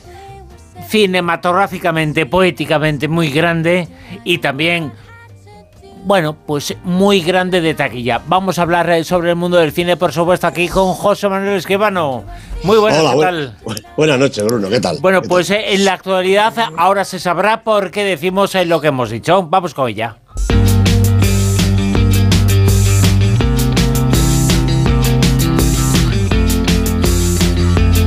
Y digo cine cuantitativamente muy importante en cuanto a taquilla, en cuanto a la gente que lo espera, porque tiene que ver, bueno, pero no ha arrastrado a la taquilla, parece que no. Bueno, no lo sabemos eh, porque todavía no tenemos eh, los datos, pero se ha estrenado, igual lo esperaba alguien, Avatar. Sí, sí, ha llegado ya este avatar, el sentido del agua. Y hombre, todavía no tenemos los datos, claro, pero yo me apostaba el, el otro día no sé cuántas cosas a que a- y la taquilla se iba a revitalizar un poquito. Y mira, Avatar se ha estrenado hace unas poquitas horas en 1983 pantallas. ¡Qué barbaridad! en la- mitad. un poquito más de la mitad. Hay, hay 3.625, 26 pantallas, de verdad que casi el, el 55%, más de la mitad de las pantallas de España tienen en este momento Avatar. Esto quiere decir, ¿no? que, en, que en muchas zonas de este país, la gente que quiere ir al cine solo va a poder ir a ver Avatar. Porque no hay otra cosa. En, su localidad, en su cine, en estas eh, eh, ciudades, eh, pueblos grandes que tienen pocas pantallas, pues en todas estará Avatar, pues casi con, con- toda certeza, ¿no? Eh, fíjate, en, solamente en, las versiones dobladas se han estrenado 939 copias dobladas, pero es que en versión original, bueno, prácticamente todas las demás, ¿no? Para darte un dato, fíjate, en, en 2D, ¿eh? Eh, en 48 fotogramas por segundo, que esta es la mayor revolución, es decir, la, la velocidad a la que se rueda y se proyecta hace, da una calidad de imagen verdaderamente deslumbrante. 321 en 2D y en 3D, que es la versión eh, que yo he visto, nos enseñaron el otro día los amigos de Disney, 3D 48 fotogramas por segundo, 479 pantallas, es decir, mucho más que cualquier película española en un fin de semana normalito, ¿no? En total, como te decía, casi 2.000, 1.983 pantallas, 416 cines de los 760 aproximadamente que hay en España tienen Avatar entre, en alguna de sus pantallas y seguramente en su única pantalla. ¿Y el guion qué dice? ¿Dicen cosas bonitas o no? ¿O son imágenes Bueno, bonitas solamente? No, no, im- imágenes son preciosas, es decir, el, el espectáculo es francamente descomunal. Ahora, ¿tiene mucho que ver con el cine? Pues yo creo que no, que tiene que ver poco. Y sobre todo que es, eh, parece una película, hombre, es, es nuevamente es Avatar, es decir, que ya comentábamos el otro día, muy original no va a ser, ¿no? Pero es que, bueno, pues de momento, pues remite a, a Terminator, de momento remite a Alien y de momento remite a National Geographic, que eso yo creo que casi ya es lo peor de todo, ¿no? Ese numerito de las ballenas, en fin. No, me parece que eh, la película mm, cinematográficamente significa poco, aunque naturalmente es un espectáculo visual. Ojo, un espectáculo visual que dura tres horas y cuarto, con lo cual me comentaba el otro día una amiga, llevo a los niños. Le dije, pues dura tres horas y cuarto. Tú verás si los niños van a aguantar sentaditos en, en la butaca. Una película que además tiene mm, bastantes, yo creo que demasiados eh, momentos muertos en los que, bueno, no es que la acción progrese. Cuando la acción progresa, progresa muchísimo, ¿verdad? Porque empieza ya, pues, pues como Terminator, ¿no? Con la guerra nuclear, ¿no? Los terrícolas que hemos llegado nuevamente a Pandora a destrozarlo todo. Cuestión que yo me pregunto también, ¿a santo de qué? No podíamos hablarlo. Eh, tenemos que llegar allí y hacer polvo todo el planeta. En fin, bueno, estas cosas. eh, va a haber más avatares, desde luego, para los aficionados. Yo dudo mucho de que ya tengan ni la calidad ni el interés del primero. Ya digo, cada vez en cada versión, pues es como lo del circo, el circomatógrafo, que yo digo, ¿verdad? El más difícil todavía. Entonces, bueno, más efectos digitales, más efectos especiales, más locura de, de imagen con el 3D, que verdaderamente llega un momento en que casi te marea, ¿no? Eh, como digo, y para resumir, cine, pues poco. Se ha estrenado Avatar en la misma semana en la que se han conocido los nominados. Es eh, después eh, de los Oscars la entrega de premios más importante, los eh, Globos de Oro. Pues sí, y la verdad es que ya es la última, digamos, gran feria de nominaciones que nos queda. Los Globos de Oro van a ir este año, este año que viene, el día 10 de enero, el día 10. Y bueno, vamos a ver, te voy a comentar de entre los centenares de nominados que hay, porque ya sabes que los Globos de Oro premian películas dramáticas y películas eh, musicales o de comedia. Y luego series de televisión también dramáticas y de comedia. Entonces, bueno, las películas eh, nominadas, que esto sí que nos interesa, en el apartado del drama son Avatar, El sentido del agua, Elvis, Los Faberman, la nueva película de Spielberg, Tar y Top Gun Maverick. Y en el apartado de comedia o musical, Babylon, Almas en pena de Inisherin, todo a la vez en todas partes, esta película tan curiosa que hemos comentado aquí más de una vez, Puñales por la espalda, dos diría yo, El misterio de Glass Onion y El triángulo de la tristeza. Mejores directores, pues los previstos. James Cameron por Avatar, Daniel Kwan y Daniel Snared, los, los Daniels, por toda la vez en todas partes, Baz Luhrmann por Elvis, Martin McDonagh por Almas en pena de Inisherin, una de las películas que yo creo que puede dar la sorpresa, y Steven Spielberg por Los Fieberman. Y por comentar un poquito los actores son todos nombres, actores y actrices, todos nombres importantes. Leslie Manville, Margot Robbie, Anya Taylor-Joy, Emma Thompson, Michelle Yeoh, Diego Calva, Daniel Craig, Adam Driver, Colin Farrell, Ralph Fiennes, en fin, nombres todos de absoluta categoría. Cualquiera de estos puede alzarse con el Globo de Oro y no será, desde luego, en, falso. Eh, película de hablando inglesa, y termino para no eh, agobiaros mucho. Esto sí que nos interesa porque aquí podría entrar alguna española. No hemos tenido suerte. Las mejores películas de habla no inglesa nominadas son Sin Novedad en el Frente, la película alemana, Argentina 1985, Argentina por supuesto, Close, la película belga que comentábamos aquí hace unas semanas, Decision to Live de Corea del Sur y RRR, la película india. Eh, habrá que esperar a los Oscars si tenemos más suerte, pero en cuanto a los Globos de Oro, de todas maneras estas nominaciones están muy bien, ¿no? Que esta, eh, los Globos de Oro son una fiesta descomunal, se come, se bebe, se divierte uno y encima premian películas que yo creo que todas están bien. Y esta no solo está bien, sino que la película que va a ser el comentario y la crítica de esta noche no está bien. Esto sí es grande, es el cine de verdad, el cine importante, es lo mejor de lo mejor que se puede ver en el mundo del cine en la actualidad. Se titula Broker. ¿Te parece bonito fastidiarnos el viaje familiar? Lo sé todo. No sois una familia. Vais a vender a uso. Si seguimos buscando, encontraremos un comprador mejor.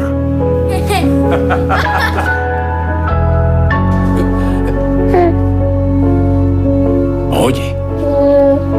¿Y esas cejas? Acuérdate. Hay que pillarlos con las manos en la masa. Y la gente puede elegir esta semana entre ir a ver eh, cine visual, eh, cine pues eh, espectáculo, avatar o cine de calidad. Por ejemplo, ver Broker, José Manuel. Pues sí, es la nueva película de Hirokazu Koreeda, producida por Eugene Lee. El guion es de Koreeda, naturalmente, y los protagonistas, bueno, yo lo digo como está escrito, que me perdonen, como siempre, nuestros amigos coreanos y japoneses, ¿no? Son Kang-ho, Dong Won-gang y Bae Dona. Es la nueva película, como digo, del maestro Koreeda. Eh, bueno, pues eh, escucha, Afterlife, Nadie sabe, Doll, Milagro, De tal padre tal hijo, Un asunto de familia, Still Walking y así hasta una veintena de títulos. Un currículo, yo creo, inigualable. Bueno, la historia del cine japonés y del cine, el cine con mayúsculas, el cine mundial, no se entendería sin la obra de Koreeda, plena de sensibilidad, compromiso y verdad. Dice Koreeda que si no hubiera nacido pobre, no habría podido hacer su cine. Bueno, pues eso que para muchos es una desgracia, para los genios eh, como él puede ser una motivación, una, una inspiración. Broker está rodada en Corea del Sur y la historia está protagonizada, si simplificamos, pues por la lluvia, un bebé y unos sinvergüenzas. El bebé es una criatura recién nacida, abandonada por su madre en la puerta de una iglesia. Un alma caritativa lo introduce en la caja que hay en Corea dispuesta para estos casos. Y al momento recogido por un individuo que se dedica con su compinche a robar esos niños para venderlos a familias adineradas. Bueno, cuando están dispuestos a hacer el negocio, aparece la madre. Y los ladrones deciden llevarla hasta el bebé y explicarle sus intenciones. Bueno, en vez de denunciarlos, ella se pone de su lado y busca con ellos a quien quiera acoger al niño y quien pague mejor. Y a partir de aquí, la película recorre buena parte del país en una furgoneta que contiene lo que cada vez se parece más a una familia. La joven madre soltera, que poco a poco va desvelando su historia y su personalidad, los dos hombres, el mayor dueño de una lavandería sin mucho beneficio, el más joven, un desheredado de la vida que no tiene ni dónde caerse. Por supuesto, el bebé, que pasa de mano en mano, casi diría yo que con mimo, y hasta otro chaval que se agrega al convoy sin pedir permiso. Bueno, como buena película de carretera, el viaje está atravesado por todo tipo de incidentes y de gentes. El matrimonio que regatea por el crío, la multitud de un orfanato, el rincón íntimo del hombre mayor y también los perseguidores del grupo, un par de mujeres policías y otro par de sicarios con malas intenciones. Y hasta hay también un asesinato por esclarecer. Bueno, todo forma parte de un entramado que va encajando sus piezas con el transcurso del argumento. Pero lo importante es cómo de él emergen los personajes, que siempre son la pieza capital en el cine de Coreeda. Hay esa especial mirada hacia la infancia, a menudo heroica, siempre frágil en sus películas, pero también hacia los adultos, desvelando su intimidad, su dolor, su miedo y su gotita de esperanza. Resulta que no son tan malos como parecían y que son capaces de redimirse y de amar cerca del grupo humano de un asunto de familia y en el reverso de Steve Walking, esta pequeña sociedad de intereses se transforma en un puñado de seres que se acompañan mutuamente y que forjan una extraña pero poderosa solidaridad. Coreeda dota su retrato además de un cierto sentido del humor cercano a la negritud y de un caudal de verdad y de poesía que van juntas, por raro que parezca, que inunda el metraje. No hay ningún desperdicio, ninguna redundancia. Las imágenes escuetas y certeras como siempre. El guion cercano, y estamos hablando de un japonés que hace una película en Corea, cercano y luminoso, se permite instantes de vértigo emocional y profunda inteligencia. A veces sueño que llueve, dice la joven madre, y el agua se lleva todo lo que he hecho hasta ahora. Tú lo que necesitas es un paraguas, le contesta el hombre, un paraguas grande, para dos. La verdad es que Coreda es uno de los grandes, eh, bueno, 2022 eh, podemos decir que en este siglo es el director más importante que existe en el mundo del cine. Yo diría que sí, o por lo menos, como eso siempre es complicado de afirmar, de los más grandes, de los más grandes, del cine oriental, de este cine japonés, que tantas obras maestras produce, no digo cada año, pero cada década, desde luego, Coreeda lleva ya muchos años, tiene 60 años, ¿eh? tampoco es un anciano, le queda muchísimo cine. Sí, y, sí, sí, y es, y- y es, desde luego, uno de los más grandes, uno de los grandes genios de la, de la pantalla. Yo recuerdo la cantidad de semanas eh, que fue enorme, que estuvo en el número uno, una de las películas eh, quizá la más conocida de Corea, Still Walking. Sí, yo, yo creo que, no sé si la mejor, pero sí quizá la más conocida de nuestro país, esa y Airdoll, que también, que vino justo después, Bien. fue muy importante también. Efectivamente, no, cada una de sus películas es un pequeño acontecimiento, ¿verdad? Pequeño o más grande. Hay películas, pues eso, más pequeñas, más íntimas quizá, más cercanas, a lo mejor incluso más japonesas, en el sentido de que nos cuesta más trabajo al, eh, al espectador occidental, ¿no? Pero es que Co- Corea, como hace ese cine que trasciende a la nacionalidad y al país y a, la localidad, pues realmente lo entendemos todo el mundo. Broker es una película tan poética que verdaderamente me dan ganas de verla casi todos los días. Vamos ya con el Super 10. Que nos sitúa esta semana en el puesto número 10 a... Pues tenemos un estreno, Hasta los Huesos, la película de Luca Guadagnino, con Taylor Russell y Timothée Chalamet, su actor preferido. Una historia de vampiros, pero vampiros modernos. Primera semana en la lista. 9. Siete semanas lleva y repite posición Girasoles Silvestres, la película de Jaime Rosales, con Ana Castillo y Oriol Pla. 8. Bueno, también repite posición porque esta semana prácticamente la lista no se mueve. El agua, otra película española. Esta es de Elena Doperriera, una de estas películas pequeñitas pero realmente emocionante, con un reparto sensacional. Luna Pamies, Bárbara Leni, Nieve de Medina. 7. Pues es la película de la semana, directamente al puesto 7, El Menú, la película de Mark Mylod con Ralph Fiennes y Anya Taylor-Joy. 13, estaba en el puesto 13 y sube al 7 en su primera semana. 6. Mundo Extraño de Don Hall, la película de Disney, la última película de Disney de animación, tres semanas en la lista y repite posición como todas ya. 5. A todo tren 2 de Inés de León, pero con la sombra de Santiago Segura, con Luna Fulgencio, Sirena Segura, dos de las nenas de protagonistas, segunda semana en el Super 10. 4. Pues cuatro semanas lleva una de las películas que todo el mundo entiende que es de las mejores del año. Armageddon Time de James Gray con Anne Hathaway, Anthony Hopkins y este chaval Banksy Repeta que es todo un artista. Podium, puesto 3. Una de las películas que a mí más me gustan, Close, de Lucas Dont, con Eddie Dambrin, Gustav de Baele, dos niños que son dos actores como la copa de un pino. En el puesto número 2. Pues llegamos ya a la cúspide de nuestro cine, La Maternal, de Pilar Palomero, con Carla Quílez, con Ángela Cervantes, cuatro semanas en el Super 10. Y en lo más alto, puesto número 1 para... Pues sigue siendo para Asbestas, de Rodrigo Sorogoyen, cinco semanas, las cinco de líder, con Denis Menochet, que va a ganar todos los premios del cine español, ya lo digo, y con Luis Zaera. Asbestas, número uno en el Super 10, otra vez. Nos eh, finalizamos, estamos acabando el año, el 2022. En las Asbestas es eh, la película indiscutiblemente de este final de año y seguramente es eh, la película que se lleva todos los premios importantes relacionados con el cine español en este 2022. No podía acabar mejor este año, ¿eh? Efectivamente, Asbestas es un valor seguro. Fíjate, es la única película que en las primeras de la taquilla ha subido de, recaudación. Es algo que es verdaderamente difícil, porque según pasan las semanas, la recaudación va bajando. Bueno, pues Asbestas ha subido esta semana. Y sin embargo, ha sido una semana complicada para la recaudación también, ¿no?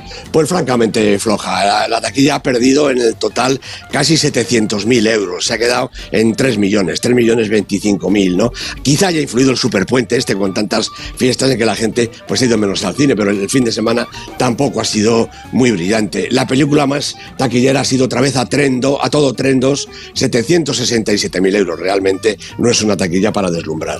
Esperemos que la semana que viene con el estreno de Avatar se recupere la taquilla y si no se recupera ya vamos a cerrar el chinguito porque si, la gente no va a ver Avatar entonces eh, ya, ya no sé qué está pasando. ¿eh? Sí, no, no, es evidente que la taquilla va a dar un subidón. Lo que hace falta es que este estreno, sea como sea de calidad, vuelva a llevar a la gente a los cines y nos acostumbremos a ir a las Eso sería lo mejor que nos podía pasar. José Manuel, gracias. Un abrazo, Bruno. Hasta luego.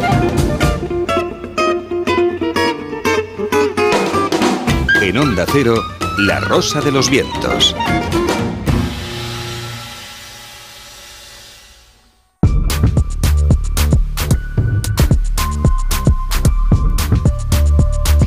Hoy te invito a viajar por el mundo descubriendo las navidades que he calificado como más rarunas.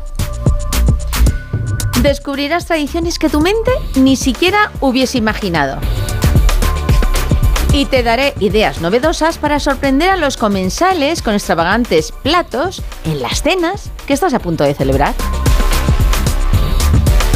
Recuerda que absolutamente todos los datos que vas a escuchar están avalados por expertos e investigaciones como por ejemplo la AD para el aprendizaje de idiomas Babel, que elaboró un curioso listado con celebraciones navideñas en todo el mundo. Y como te digo siempre, si no me crees, compruébalo. Vamos a comenzar en Colombia, donde se encuentra nuestra querida compañera Amado Martínez, a la que enviamos un cariñoso saludo. Y allí comienzan las fiestas navideñas al inicio de diciembre y en vez de poner guirnaldas de LED, decoran sus balcones, ventanas y jardines con velas de verdad prendidas cuyos diseños pueden convertirse en obras de arte. Que sepamos, ninguna ha provocado ningún incendio, pero un poquillo peligroso sí que parece. Tranquilo, mantén la calma. Pero si hablamos de fuego, en Guatemala, el 6 de diciembre, tienen por costumbre hacer hogueras, sí, las similares a las que hacemos nosotros en la noche de San Juan o en las fallas de Valencia. ¿Con qué? Pues con el objetivo de eliminar los malos espíritus o las cosas negativas. Al principio lo que hacían era sacar las basuras de sus casas y las quemaban, pero además de la peste que se generaba, con buen criterio, ahora lo que queman son piñatas con la forma del diablo o la cara de Satanás al que prenden fuego. Estamos locos, estamos locos. La tradición de Brasil, para mi gusto, es mucho más bonita porque emulando al doctor Dolittle, sí, al que habla con los animales, pues durante la Navidad los brasileños creen que pueden hablar con los animales y los niños se tiran un rato largo hablando con sus mascotas o con todo bicho viviente a ver si les responden. ¡Maravilloso! ¡Espectacular! Y cogemos las maletas y nos situamos en Europa. En Alemania, por ejemplo, país a quien se le atribuye ser el inventor del árbol de Navidad, aunque no esté confirmado, tienen la tradición de esconder un pepinillo encurtido entre las ramas del árbol. Y si lo encuentras, pues al niño que lo encuentre le dan el regalo extra. Y si no, pues se dicen, vale, pues mira, pues vas a ser el primero en abrir los regalos. Te lo compro. Y también en Alemania, en San Nicolás, quien lleva los regalos es este San Nicolás, no es Papá Noel, y lo hace el 6 de diciembre. Pero, por lo visto, viaja en burro y reparte monedas de chocolate, frutas y, por supuesto, los queridos juguetes. Lo que a lo mejor no sabes es que la acompaña su hermano, un demonio vestido de negro con una gran barba que castiga a los niños que se portan mal con una vara en vez de darles carbón. Alucino. Y algo parecido ocurre en Austria y Hungría. La figura del maluto se llama Krampus y muchos adultos se divierten deambulando por las calles asustando a los niños disfrazados de Krampus con su imagen de mitad cabra y mitad demonio. Estamos apañados. Y hablando de cabras, en Suecia desde el siglo XI se celebra la cabra del Yule. Esta cabra estaba al servicio de San Nicolás y tenía un poder, el poder de controlar al diablo. En el siglo XIX la cabra se convirtió en el buen chico y era pues eso, el chico que daba regalos a los niños. Y eran los hombres de la familia quienes se disfrazaban de cabra y daban regalos a todos. Vamos, que yo creo que aquí está bien dicho que estaban todos como una cabra. Y por lo visto en la actualidad ya no lo hacen. Estoy flipando, chaval. Es algo que no te puedes creer, que estás alucinando. ¿Y en Islandia quién reparte los regalos? Pues durante los 13 días previos a Navidad, 13 jóvenes visitan a los niños de todo el país para llevarles regalos. Si se han portado bien, les dan regalos chulos. Pero si tienen noticia de lo contrario, de alguno que lo ha hecho mal, en vez de juguetes, ¿sabéis lo que dejan? Patatas podridas de esas que huelen fatal. ¿En serio? Sí, y tan en serio. Y en Ucrania, bueno, Allí que este año, pues la verdad que estamos todos muy tristes porque no sé si podrán celebrar ni siquiera la Navidad, tienen una tradición preciosa y es que decoran el árbol con telarañas. Sí, dices, oye, pues si parece Halloween. Pues no. La tradición se remonta a la historia de una familia que no tenía recursos para cuidar ni el árbol y le salieron telarañas y estas se volvieron relucientes y de seda plateadas y doradas cuando salió el sol. Los niños de esa familia quedaron tan felices al ver ese efecto de esas telarañas que a partir de entonces la familia resulta que no sufrió penalidades, fue como un milagro, y en recuerdo a esa familia y a esos niños se siguen poniendo telarañas. Esto se pone interesante. Y en la bota italiana, en, país, en nuestro país vecino, ¿qué tienen de raruno? Pues allí tienen su propia versión de Mamá Noel. Se trata de una vieja bruja llamada Befana, que la leyenda cuenta que los Reyes Magos, pues cuando iban eso, siguiendo la estrella para ir a, descubrir y a, y a ver cómo era el niño Jesús, pues pararon y hablaron con ella y le dijeron, oye, vente con nosotros que vamos a visitar al niño Jesús. Y ella dice, uy, uy, ¿qué dices? Si estoy muy liada, voy a ir yo a eso. El caso es que luego se arrepintió y cuando salió en busca de los Reyes Magos, pues no los encontró. Por eso, cada noche del 5 de enero, la Befana reparte juguetes entre los niños italianos. Y estos la premian no dejando pastelitos, ni zanahorias, ni licorcito. Lo que la ponen es un plato de salchicha y brócoli junto a una copa de vino. Es una señora de armas tomar. Y en Noruega, mm, pues allí también están las brujas, tienen su protagonismo. Allí, en estas fechas, las familias esconden las escobas como forma de ahuyentar los malos espíritus. Vale, vamos a dejarlo. Y otro de los países que tienen una tradición rara, rara, es la República Checa. Atentos. En Nochebuena, las mujeres solteras tienen la costumbre de colocarse de espaldas a la puerta de su casa y tiran un zapato por encima de su hombro. Si el zapato cae con la punta mirando hacia la puerta, quiere decir que encontrarán el amor. Si por el contrario el zapato cae de tacón, ese año no lo encontrarán. Qué lástima, ¿verdad? Y en Portugal, Sí, sí, otro país muy, muy cercano a nosotros. Pues allí, durante la noche del día 24 de diciembre, se hace la ceremonia de la quema del madero, que simboliza el triunfo de la luz sobre las tinieblas. Y cuanto más grande y más tiempo arda el fuego, significa que mejor será el año nuevo. Maravilloso, espectacular. Me emocionaba al verlo. ¿eh? Te lo digo de verdad. Y lo de Serbia, madre mía, lo de Serbia, a mí me da un poco de medito. La tradición dice que dos domingos antes del 25 de diciembre, o sea, el mismo 18 de diciembre que estamos ya, pues los niños de la casa, ¿sabéis lo que hacen? Pues secuestran a su madre, la atan a una silla y empiezan a pedirle regalos a modo de rescate. Y al día siguiente, pues hacen lo mismo con el pobre padre. Por lo visto ellos se lo pasan pipa y dicen que es una tradición que se lo toman de juegos y risas. Lo sabía. Y vamos ahora, muy atentos, tomar nota, porque empieza el capítulo de viandas, canapeses y platos especiales. En Australia, que por estas, por estas, fechas están en verano, las navidades se celebran en la playa y tienen por costumbre entregarse los regalos y bueno, van vestidos de Papá Noel, hacen surf y todo, pero lo que hacen es, pues eso, comer picnic, de picnic, ahí, a picoteo. Eso sí, está prohibido consumir alcohol. No sospechoso un poquillo. Bueno, y los japoneses, por ejemplo, pues no se complican la vida preparando cenas especiales ni nada por el estilo.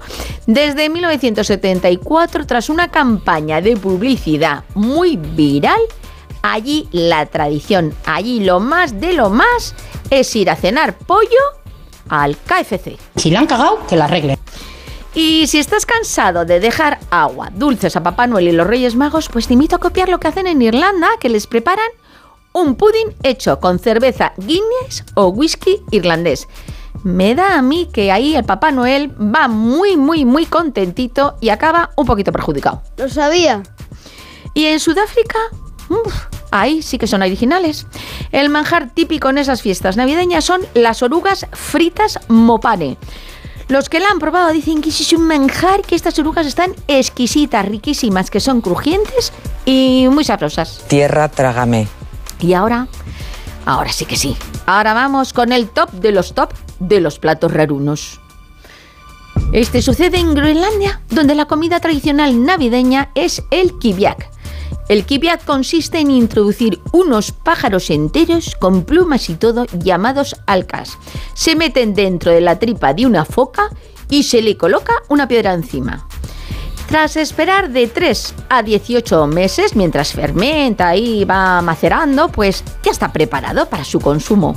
Dicen que su sabor es, mmm, qué rico, picantito y parecido al del queso gorgonzola, vamos, rico, rico. Madre mía, madre mía, madre mía. Si es que esto es pamear y no echar gota. Y ahora, para mí, la top de la top de las tradiciones navideñas que yo creo que esto debería de, potenciarse. Sucede en Hungría. Esta tradición es muy buena para las mujeres de la casa. Se la conoce como la dama no se levantará. Se supone que la dueña de la casa no debe ponerse de pie durante la cena de Navidad. La antigua tradición dice que las gallinas tendrán menos huevos el próximo año si la señora de la casa se levanta durante la cena. Por tanto, tiene que permanecer sentadita hasta que termine. Yo se lo veo muy bien porque ya está preparando la cena para todos, pues bueno, que durante la cena no se mueva y que la tengan ahí cuidadita, está fenomenal. Así que pues bueno, yo creo que esto, si podemos, habría que copiarlo, ¿no? ¿Qué nivel, Maribel? Y hasta aquí nuestra lista de ideas y tradiciones rarunas. Espero que alguna te sirva para innovar en estas navidades. Y me despido con una nueva frase de nuestro gurú Albert Einstein que supongo celebraría las fiestas a la alemana. Donde hay una voluntad, hay un cambio. Si no me crees, compruébalo.